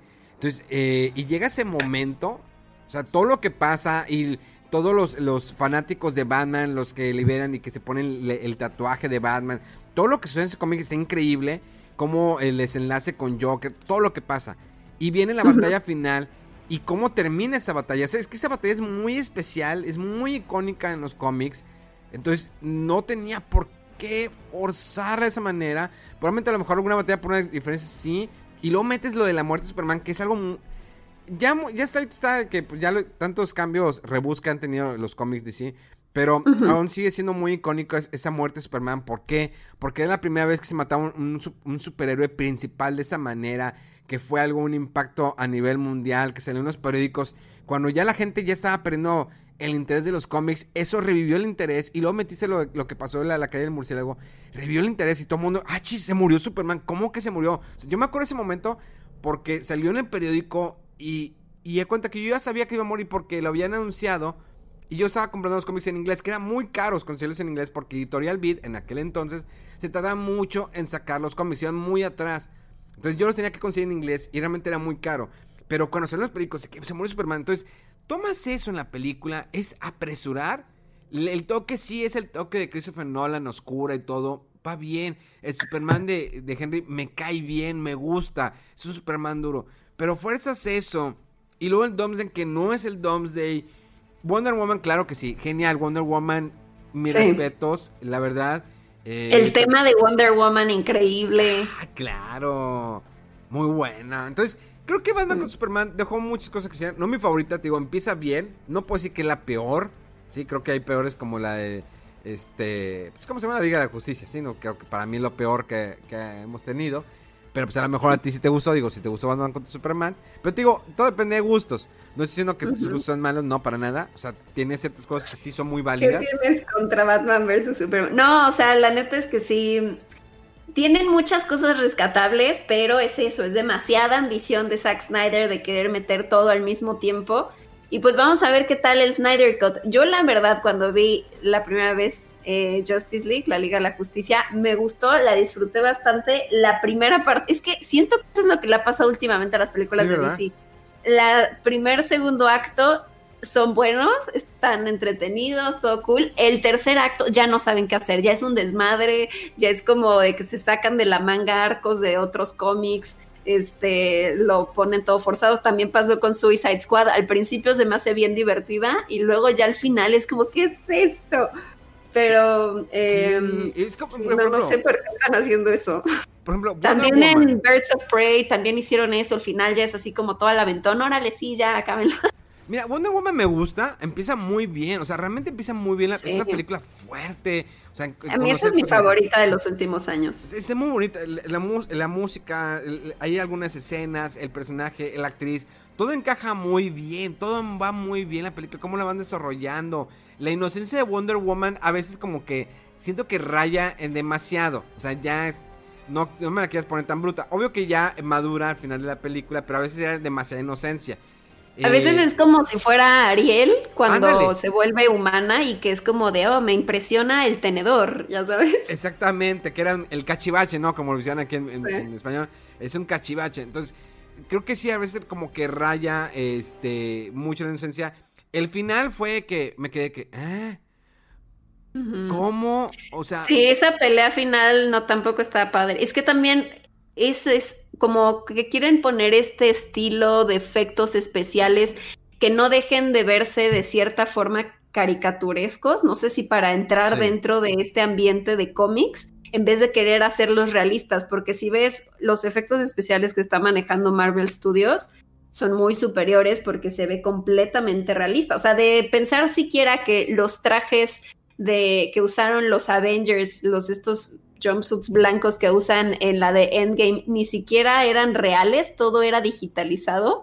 es, es impactante. Y luego ves, por ejemplo, a un Doomsday que se ve como pues como si fuera animación, como decías hace rato del episodio 3 de Star Wars. Si dices como de, pues no sé si lo están haciendo intencionalmente y quieren que así se vea todo el estilo, o por qué están haciendo ese tipo de efectos. Sí, no, nunca entendí. Y, creo que Wonder Woman es muy buen trabajo. Ya estoy esperando la segunda parte. La verdad me, me, me, intriga saber qué van a hacer.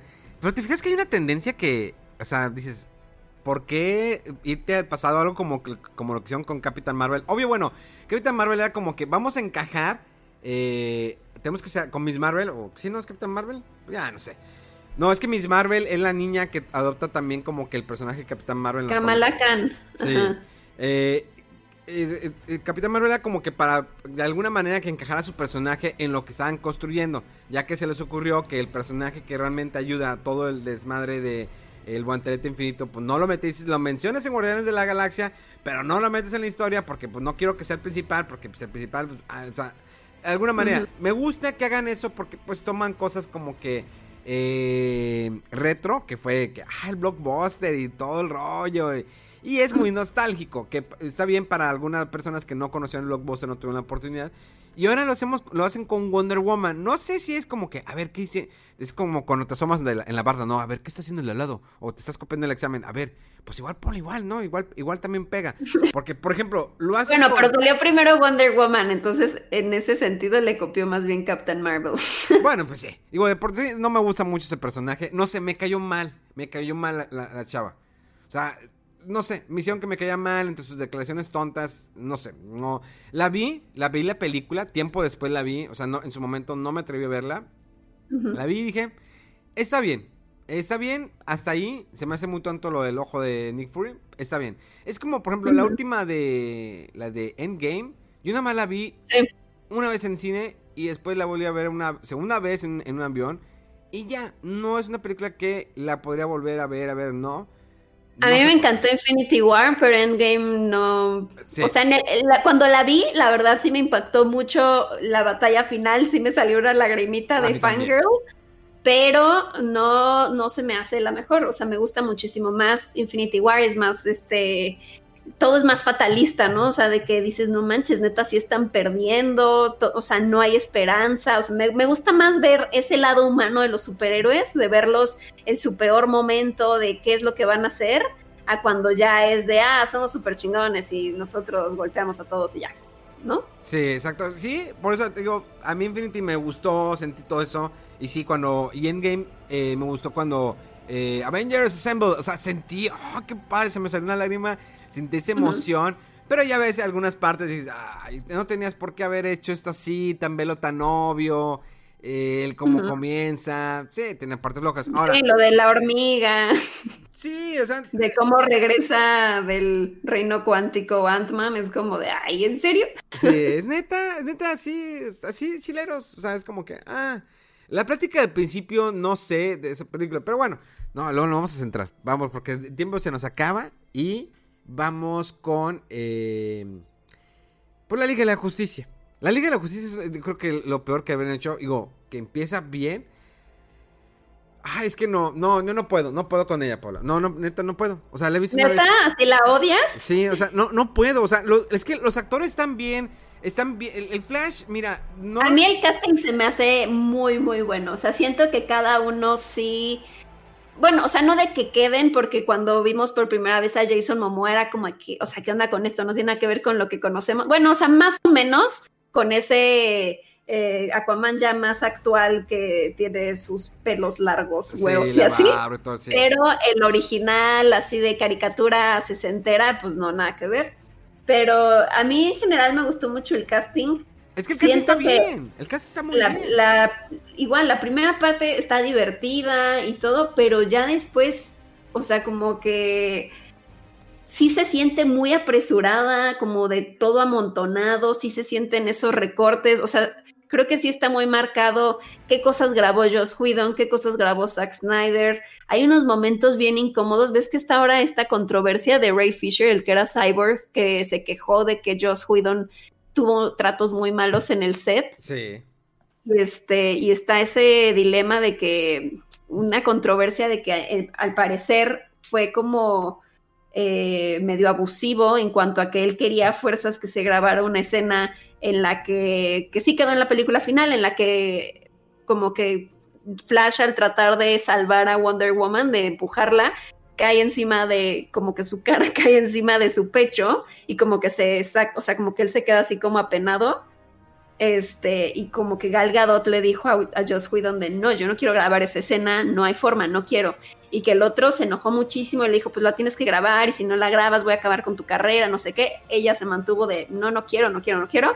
Y al final dijo Joss Whedon, ah, pues me vale, pongo una doble pero que sí se haga mi escena. O sea, siento que fue ya como capricho de niño chiquito y sí se siente mucho como el cambio porque acabábamos de ver la película de Wonder Woman dirigida por Patty Jenkins, que todo, o sea, vemos a una Wonder Woman súper poderosa, súper guapa, imponente, pero sin necesidad de objetificarla y, y ponerla súper sexual y así. Y en cambio acá, aunque trae el mismo traje, hasta pareciera que es más, más corta su falda. O sea, hay unas tomas bien marcadas de... La toma es casi, casi desde las pompas de Wonder Woman. O sea, como que sí se nota ya mucho ese cambio de, de ser una directora mujer, ahora como lo tomaron eh, no sé de quién sea esas escenas, pero pues creo que son de Joss Whedon al parecer. Eh, tengo una pregunta muy clara para ti, Paola. Tú como mujer, ¿Cómo sientes eso? Eh, eh, mira, aquí hay un momento interesante que, lo, que no, me acuerdo cuando lo platiqué.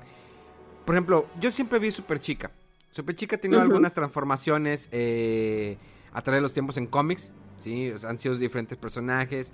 Pero siempre ha mantenido como que una línea. la faldita. nunca ha tenido así como que escote. La pone muy voluptuosa, sí. Porque pues es su personaje. Buena, la capa, todo el rollo. Cuando hay el, el personaje, cuando entra la serie de Super Chica, esta niña que no me acuerdo cómo se llama, eh, que me cayó muy Melissa bien. Benoit. Ándale. me cayó muy bien, me tocó entrevistarla, eh, esas entrevistas que te ponían en, Comic Con, ¿no? Que va uno tras otro y que ya, siguiente, next, next, next. Y platicé con ella como un minuto y medio. Genial, me cayó muy bien. Eh, todavía le, le, dije, ¿crees que puedas mandar un saludo afuera del control? Y luego como que ve a la chava de, atrás y le dijo, sí, ándale, dale, dale. Y luego, ah, salud fuera del control. Lo dije bien. Eh, es que tengo un, esposo brasileño, no, no cubano. Esta niña cuando entra, obvio que no es una niña que esté muy voluptuosa, pero me gustó. O sea, su cara de inocencia está genial. Me gusta cómo es súper chica el traje. Cuando hacen el cambio en la última temporada, que le ponen pantalón, fue cuando dije, ya no es súper chica. Y no es por, y aclaro, no es por eh, cuestiones de machismo ni nada por el estilo, sino que ha sido el traje icónico de Super Chica en, durante muchos años, ¿sí? Entonces, la, el, cambio en el traje, no sé si viste esa transformación que, y el cabello, ya no se ve, o sea, no es como que, no, la, no es que, que la quiera atractiva, sino que perdió como que cierta identidad, o a lo mejor estoy mal o estoy exagerando, no sé cómo lo veas tú.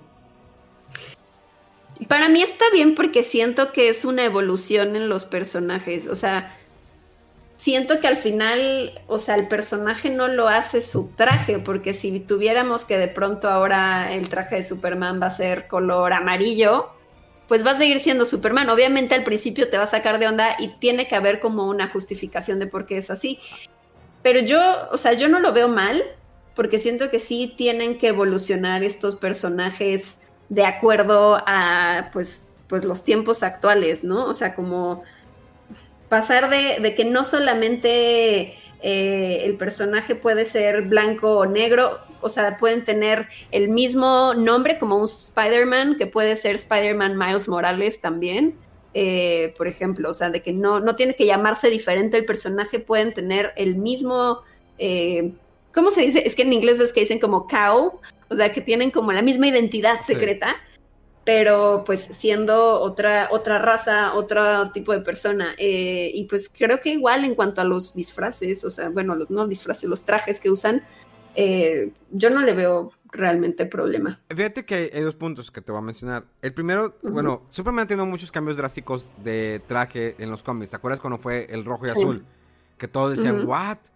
Y luego, eh, cuando tuvo el traje negro, que estaba, cuando que estaba muerto, el look cuando tenía el cabello largo, Superman. Eh, luego el cambio que le hicieron cuando los nuevos 52, que era un traje un poquito más estilizado. pero pues que al final resultó que no, bueno, no era nuestro Superman, eh, nuestro Superman de, de, la realidad que creíamos. Y, eh, y bueno, después el cambio que cuando fue el traje de Superman de Brian Singer, que el canzoncito chiquito, creo que se lo quitó, ¿no? Creo, ah, creo que sí. Creo que sí se lo dejó. Y luego el cambio, el traje de. No, sí, el calzón estaba muy chiquito. O sea, estaba muy clasicón. Nada más el símbolo lo hizo más pequeño. Y luego tuvimos el, traje de, de este. de Man of Steel. Ahora bien, en Wonder Woman es, algo muy curioso. ¿Te acuerdas la película que salió sobre el autor o el creador del personaje de Wonder Woman? Mm, mm, creo que no. Bueno, una película que sacaron, no recuerdo el nombre, a lo mejor alguien que esté en redes sociales me escribe, me recuerde. Bueno, sacaron la película de Wonder Woman, que era sobre el que creó el personaje. Ah, sí, claro, del psicólogo. Del psicólogo. Y que era de este tema de bondage y todo eso. Exacto, que que como él quería que fuera el personaje. Es que quiero que sea así, que sea una mujer que es, por eso me hacía raro que no, no dije que, no, ¿cómo que no la he visto? Es que no la vi, pero sí, sí sé de qué hablas. Bueno, él, él, él explica mucho que el personaje de Wonder Woman era una, una, mujer fuerte, o sea, que dominaba al hombre, o sea, por eso el, el lazo, por eso en la, en la, ropa ajustada, y que en su momento la querían censurar, es que no puede hacer eso, ¿cómo pueden es que una mujer domine? Y a mí se me hizo wow, o sea, realmente estábamos, en aquel entonces estaba muy cerrada la gente como que para, cómo una mujer va a dominar al hombre, cómo una mujer va a imponer, y luego el escote, que es algo que ha mantenido, fíjate. O sea, por ejemplo, sí entiendo la evolución del traje de super chica, ¿sí? De tener una faldita así, a estar totalmente tapada. Digo, no tengo ningún problema, simplemente no me gustó mucho el diseño. ¿Sí? No me gustó mucho el diseño. Sí hubo gente que dijo, ah, es sí me gusta bastante. Y de que, no, es que así debe ser, porque tiene que estar escotada. Y digo, no, yo no lo veo porque sea escotada, nunca supe chica estaba escotada. A una a, diferencia de Wonder Woman, que... O de Power Girl, que... Ah, Power... Ahí sí, eso ya es un escotazo. Sí, no, sí está súper acá y aparte todo voluptuosa. Pero Wonder Woman, la ves, bueno, aparte que la actriz es preciosa la actriz, ¿sí? No es voluptuosa, o sea, que llena muy apenas el trajecito, todo, se ve increíble. O sea, se ve muy, se, ve una mujer fuerte, dura y sensual. No sexy, no quiero manejar la palabra sexy, sino que sensual. Porque, eh, por ejemplo, hace rato hablamos de la parte sensual de Michelle Pfeiffer con un traje todo pegadito. Pero era más que todo, Michelle Pfeiffer lo sensual no era solamente el traje pegado. Era cómo hablaba, era la mirada profunda de Michelle Pfeiffer. Sí, sus ademanes, como, o sea, que como que se lamía y así, o sea, como que sí, con este lado felino como salvaje. Hablar, hablar lentamente, el, el tonito, o sea, realmente, ay, o sea, te prendía más todo eso, cómo hacía y por eso, esa escena icónica del, beso entre Michelle Pfeiffer y Michael Keaton, que lo lame y dices, wow. Y que Michael Keaton a mí me da un chingo de risa de que todavía se, se limpia los labios, ¿no? Con su, con su lengua y que, wow. Yo, yo quiero que. Yo, de hecho, una, a, a, mi chica le dije, eh, le enseñé esa escena, ¿la has visto esa escena? Me dice, no, bueno, quiero que me hagas un beso así. O sea, porque. Tenía que ser, o sea, esa era tu fantasía, no era la de el beso de Spider-Man volteada. No, no, ese ya, ya lo hice, de, lo hice, pero el más que quería era el de Michelle Pfeiffer. O sea, porque un beso volteado dices, ah, sí se puede, no, te volteas. Pero ese beso de la lengua, dices, no cualquiera, o sea, que tienes que hacerlo de esa manera. y lo icónicos de, de, las películas de cómics, esos dos.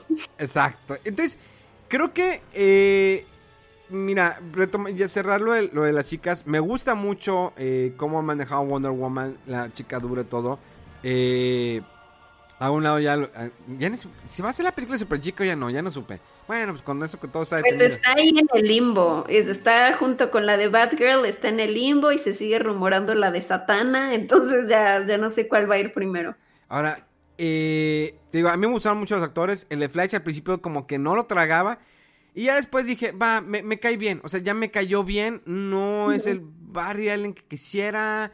Eh, sí, todos tenemos más en mente como a Grant Gustin, el de la serie. Sí, es, que. el tipo tradicional, como chico bueno, ¿no? Sí, exacto. Me, gusta más la serie, digo, me gustó muy. La serie, creo que DC, ¿por qué no hace. El buen trabajo que ha hecho DC en televisión, ¿por qué no lo hacen en cine? Ya sé, la verdad sus series son bastante buenas. O sea, la verdad a mí me sorprendió mucho Arrow, digo, duró muchas temporadas. Me sorprendió Flash, me sorprendió Super Chica.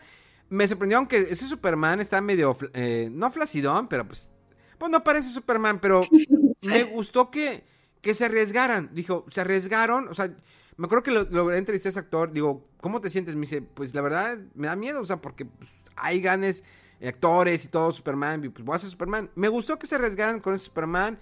Han hecho buen trabajo en Super Chica. Si han de repente mezclado cosas que digo, wow. ¿Sí viste? A ver, porque esto no me acuerdo quién se. Eh, bueno, Fede Lobo hace, hace unas semanas grabamos un especial analizando la película de Batman de Tim Burton, la primera nada más. ¿Te acuerdas el compañero de, de periodismo de esta Kim Basinger? No me acuerdo cómo se llama el actor, pero ¿te acuerdas de él? Mm. No. De su personaje, que, bueno, eh, el, actor no me acuerdo cómo se llama, pero es un personaje que está con Kim Basinger. Solamente, pues bueno, obvio que sale nada más en la primera película. Y es como que, eh, que eh, tenemos que descubrir que Batman y que esto y otro. Bueno, ese mismo actor aparece en, en, la, en el crossover que acaba de suceder el año pasado de Crisis Infinitas. aparece ese mismo actor. Y aparece unos segundos nada más. Al principio no me acuerdo de qué capítulo, pero creo que sale en un capítulo de Super Chica. Chécalo. Porque cuando yo lo vi dije, no te pases que metieron ese actor. Porque yo decidí no ver ningún spoiler, no ver nada. Dije, quiero que me sorprenda. Obvio que es una... Me sorprendió. Me sorprendió, porque, obvio que es una documental muy difícil de explicarlo en televisión, incluso también en cine, pero hicieron buen trabajo. O sea, fue nostálgico ver otra vez a, a Clark de Smallville, a Luisa Lane, todos esos actores. Híjoles, sí, sí me dio así como que en el mero corazón. No, y hacer este crossover ya con las películas de Ezra Miller y Grant Gustin, siento que fue como una idea perfecta porque es lo que siempre hemos querido, así como de podrá existir el Arrow de la televisión en el cine. Bueno, ahorita ya acabó la serie, pero siempre había sido como el sueño de poder ver a ese Arrow en las películas de DC. ¿no? ¿Te, acuerdas el Arrow de, de Smallville? A mí nunca me gustó. Ah, sí, a mí tampoco. En general, todos los que salían secundarios, Aquaman o así, no. Estaban muy. Es que Smallville que al final la forzaron súper cañón con lo de la Liga de la Justicia. O sea, todo ese rollo la, forzaron demasiado. Eh, pero al menos Aquaman, yo cuando vi también Aquaman la película, no quería, no sé, ese Aquaman hace como que no. Y neta me, me sorprendió la Aquaman, ¿eh? Es, se me hace divertida esa película. No sé si también nos agarró en un, en un momento en el que justo acababa de suceder eh, pues todas las películas anteriores que nos habían decepcionado como Justice League, como Suicide Squad, como Batman vs. Superman y de repente, bueno, o sea, ya habíamos visto Wonder Woman, entonces estaba esta esperanza de que se pudiera retomar el buen camino para DC, pero esta siento que la verdad sí, al menos a mí se me hizo muy divertida como un espectáculo visual que me gustó mucho que manejaran este rollo como de ciencia ficción, como si estuvieran en naves espaciales, eh, más que debajo del agua, porque cuando vimos, por ejemplo, a, Aquaman y a Mera en... Em, ay, ¿en, cuál salió? Que en Justice League, ¿no? Que sale... Em, en esta película de, o sea, si era de Zack Snyder, que era esta versión en donde hablaban eh, a través de una burbuja. Y si era como de, te cae que eso es lo que van a hacer durante toda la película de Aquaman. O sea, cada vez que van a hablar van a entrar en una burbuja y al final, pues, o sea, como que lo adaptaran y dijera James Wan, no, ¿sabes qué? No es nada lógico, no es útil, vamos a hacerlo como que están hablando y ya. Y, o sea, me gustó, me gustó bastante, se me hace divertida. Sí es como tonta, inocente en el estilo de este nuevo Aquaman, que es como que quiere ser como un rockstar, pero como que le vale todo y como que es intrépido, pero muy imprudente y así, como muy Jason Momoa, pero se me hace divertida. Sí, no, estuvo bien. Yo creo que lo, eh, lo único que fue malo de todo este eh, eh, que quiere hacer Warner con DC, creo que la Liga de la Justicia fue lo único que no fue acertado. pobrecito Ben Affleck, todo, o sea, todo lo que pasó. Y, yo dije, la película de Batman nada más con Ben Affleck va a ser muy buena. Siento que va a ser muy buena. Siento que van a hacer buen trabajo. Y luego todo lo que pasa es tipo, y luego sí, no, sí, no, sí, no. Y al final de que, bueno, pues ya no, ya se fue. Y traen el nuevo Batman, que no quiero opinar hasta que no lo vea. Porque es difícil como que... Lo mismo dijeron mucho de Heath Ledger, de que no, ¿cómo? 10 cosas que de ti. El de corazón va a ser Joker, nada. Y eh, a todo el mundo los dejó callados. Entonces, Sí. no quiero que eh, decir algo y que al final me vaya a sorprender ese tipo. Yo nada más vi una del Crepúsculo Amanecer, la primera, y solamente me gusta la escena del béisbol, porque está muy chido la música y todo. Este del crepúsculo aman- al amanecer, esa es la de. Ah, es cierto, la de Bueno, Tarantino. No, no, no, esta solo es crepúsculo. Ándale, bueno.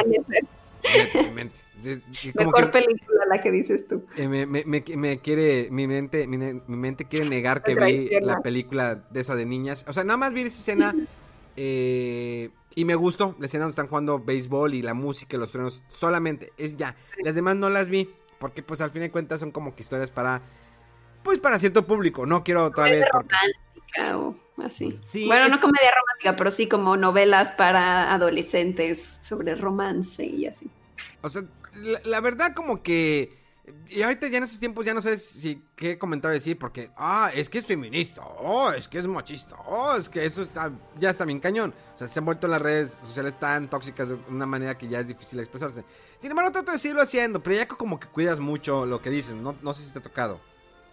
Sí, sí, ya es difícil. O sea, sobre todo es como tener más sensibilidad, ¿no? De, de a lo mejor hacer un análisis y decir, pues, tal vez yo no consideraba que esto era ofensivo, pero si ofende a un grupo, entonces está mal, entonces hay que cambiarlo.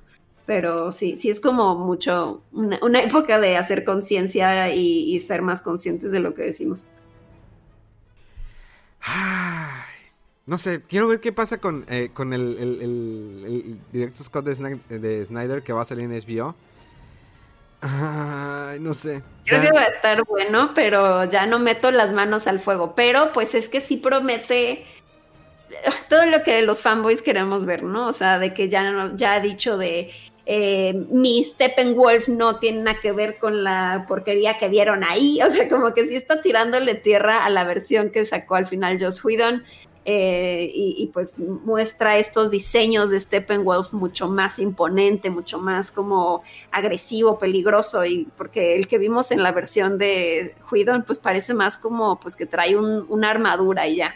Y aquí sí vemos como un monstruo alienígena, eh, tipo xenomorfo de alien. Eh, pues no sé, promete ser completamente una película distinta, entonces pues va a ser eh, pues olvidar lo que vimos y verla desde cero a ver qué tal, sin tratar de compararla. Ya para cerrar, ¿crees que aún le falta mucho a DC para llegar a lo que ha hecho Disney con Marvel? Creo que sí. Eh, creo que se pueden redimir porque ya hemos visto, por ejemplo, con Joker algo increíble, pero creo que les funciona mejor cuando son así, películas aisladas, sin tratar de hacerlas dentro de un mismo universo, porque Wonder Woman ya no sabemos si está ligada o no, o sea, sí, pero no. Entonces, creo que funciona mejor cuando son películas independientes, de decir, este es el universo de Wonder Woman y ella tiene sus películas este es el de Shazam incluso, o sea, que, que también tiene eh, lo suyo y también es divertida, pero es como más inocente, como más para toda la familia. Entonces, creo que funciona más cuando hacen algo así. Joker es magistral, pero funciona también como su propio universo, su propia película, sin tratar de ligarla a lo demás. Eh, y pues yo creo que con la nueva de, de Batman, que también al parecer va a estar independiente a todo lo demás, creo que pueden redimirse y hacer un muy buen trabajo y tal vez empezar un nuevo universo, pero pues ya sería independiente a todo lo que estamos viendo de Wonder Woman y de Flash y de Jason Momoa como Aquaman, ¿no? Eh, espérate, mira, entonces, ¿te gustó mucho Joker? Sí, se me hace una cosa hermosa, magistral. O sea, me acuerdo de cuando la acabé de ver, sí me quedé como un rato como en shock, como me pasó hace poco también cuando acabé de jugar The Last of Us parte 2, que te quedas como pensando en la historia y como que tratando de digerir algo tan brutal, tan eh, como, o sí, o sea, real, completamente realista, humano, eh, trágico, me gusta mucho. La verdad, a mí también me sentí, no lo quiero comparar porque cuando me dicen, oye, ¿te gustó más el de Heath Ledger o el de Joaquín Phoenix? Dije, ah, es que Joaquín Phoenix es antes de Heath Ledger. O sea, si yo Sí. lo pongo en etapas, es antes. Entonces no puedes compararlo porque es el guasón antes de que se vuelva Heath Ledger. Entonces es- no se puede comparar. porque eso es un antes y un después. Entonces, es, eh, eh, está increíble. Eh, no, es que Joaquín Phoenix se pasó de lanza. Eso hizo, hizo muy buen trabajo y tiene razón. O sea, creo que el trabajo de Warner DC es hagan sus películas standalone porque hacen buen trabajo. Nada más no los junten, no traten de copiar la fórmula que ya tiene Marvel. Es eso, tratan de copiar y ahí es cuando se meten el pie porque están, o sea, ya sabíamos desde Justice League que era, hay que tratar de igualar lo que ellos hicieron en 10 años y llegaron Avengers, eh, pero tratemos de hacerlo nosotros en dos películas y pues no se puede así. Bueno, pues ya se nos fue el tiempo, más de una hora y media, estuvo buena plática. Eh, yo te agradezco mucho por tu tiempo, me gustó platicar contigo. Nunca hemos tenido la, oportunidad de platicar así como que, a ver, esto, a mí me gusta esto, a mí me gusta esto. Pero yo insisto, tenemos que hacer esa plática de Doctor Who. Sí. Porque tenemos Pero déjame ponerme al corriente para que pueda ver ahora sí todo lo de Capaldi y lo de Jodie Whittaker y ya no sentirme una Jubian culpable. Mira, yo, yo podríamos evitarlo, eh, eh, evitarlo de la última autor porque yo todavía no estoy listo para superar a Capaldi. Te voy a esperar a que termines Capaldi y, lo, y no lo aventamos.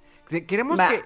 A mí me gusta que la gente conozca a Doctor Who porque creo que no tiene una idea de que es la única serie, a menos a lo personal, no sé qué tú pienses, es la única serie que tiene todo o sea, tienes un drama, tienes comedia, tienes ciencia ficción, tienes realismo, tienen tantas cosas, tantas cosas que te pueden enseñar, dar un mensaje. Es que me hace enriquecedora. O sea, siento que es de las pocas series que he visto que realmente te dejan sentir, o sea, como este lado superhumano, emotivo, que, o sea, puede que estés súper triste, bajoneado de algo y ves eso y como que te da esperanza, te da como un sentimiento muy bonito. Y, y está muy chido o sea, los cambios de doctor, o sea, cada quien tiene, es, la misma persona, pero cada quien tiene algo diferente. Me gusta cuando los junta, cuando juntaron a Smith y a este Tenan, fue que no, no, no, verlos ahí, verlos juntos, y luego que te y luego traen al doctor de hace de tiempo atrás. Eh, cuando hacen eso, es, que los juntan, incluso hay un capítulo entre Capaldi, que juntan a Capaldi y al primer doctor, Sí, que el doctor, el, actor que lo interpreta es el que sale de. Bueno, no carcelero, que es el que sale en Harry Potter, que es el que andaba con el gatito. Entonces, con ese capítulo tienes que verlo con los e, Eso, no, no, está increíble. Hay unas, hay un en Blu-ray, no sé si lo en DVD, que se llama en Space and Time eh, de Doctor Who. Ese yo lo compré en. Es, una, es la película que hicieron sobre la serie de Doctor Who, no sé si lo viste. Eh, que salía justo la historia de ese, de ese personaje. exactamente. Y de cómo le empezó a dar como Alzheimer y todo eso, ¿no? Sí, sí, sí, Yo la vi en YouTube y luego de repente dije, no, tiene que ser la venta hasta que la encontré y la compré. Genial. No, sí tenemos que hacerlo para que la, más gente pueda conocer la genialidad de esta serie que es otra serie de otro mundo. O sea, una serie que es difícil que alguien pueda igualar algo así y que lamentablemente cada temporada tiene menos capítulos y que a veces están en tanto en sacar una nueva temporada. Está bien es como Sherlock. Bueno, Sherlock ya, ya me di por vencido, ya. Yo también. Pero sí, no, Doctor Who es, una joya y, me encanta que siempre va evolucionando la serie, ha sabido reinventarse desde hace tantos años y, me gusta la manera en la que lo justifican y siempre lo han manejado como de que, pues a ver, el doctor o sea, es como tú en tus distintas etapas de la vida, no siempre eres la misma persona. O sea, no eres la misma persona que fuiste a tus 13 años que te gustaba así música emo y ahora lo que te gusta ahora, ¿no? O sea, eres completamente distinto, pero sigues teniendo la misma esencia y pues así es el doctor. Pues, me gusta mucho la serie. Sí, hay que hagamos, hay que hacer eso. Bueno, te dejo. Tus redes sociales es Paula. Es Pau DL Castillo. Eh, casi en todas las redes, o en YouTube es Extraordinario, así me encuentran. Ah, extraordinario. Neta, véanlo, hay buenas joyas que tienen por ahí. Hay otros que me cae gorda, cuando le gustaba películas que a mí no me gustaron, me caía mal y decía, ya no lo voy a terminar de ver. Pero bueno, aún así las, sigo apreciando mucho, me cae bien, gracias por la invitación. Y gracias. pues bueno, mis redes sociales Memo Hierbas con H con V, así en todas partes me encuentran. Y nos escuchamos dentro de siete días. ¿Qué, ¿Qué, seguirá en esto de las pláticas de cuarentena? Digo, mientras sigamos en cuarentena lo seguiremos haciendo. Gracias de nueva cuenta, Paula. La verdad fue eh, una eh, gran plática. Me, me alegra mucho, lo vuelvo a decir, escucharte y lo que has logrado hasta el día de hoy. Igualmente, muchísimas gracias. Y esto, señores, fue Fuera del Control, en vivo y en directo de la ciudad de Monterrey para todo el mundo. Nos escuchamos dentro de siete días. ¡Vámonos!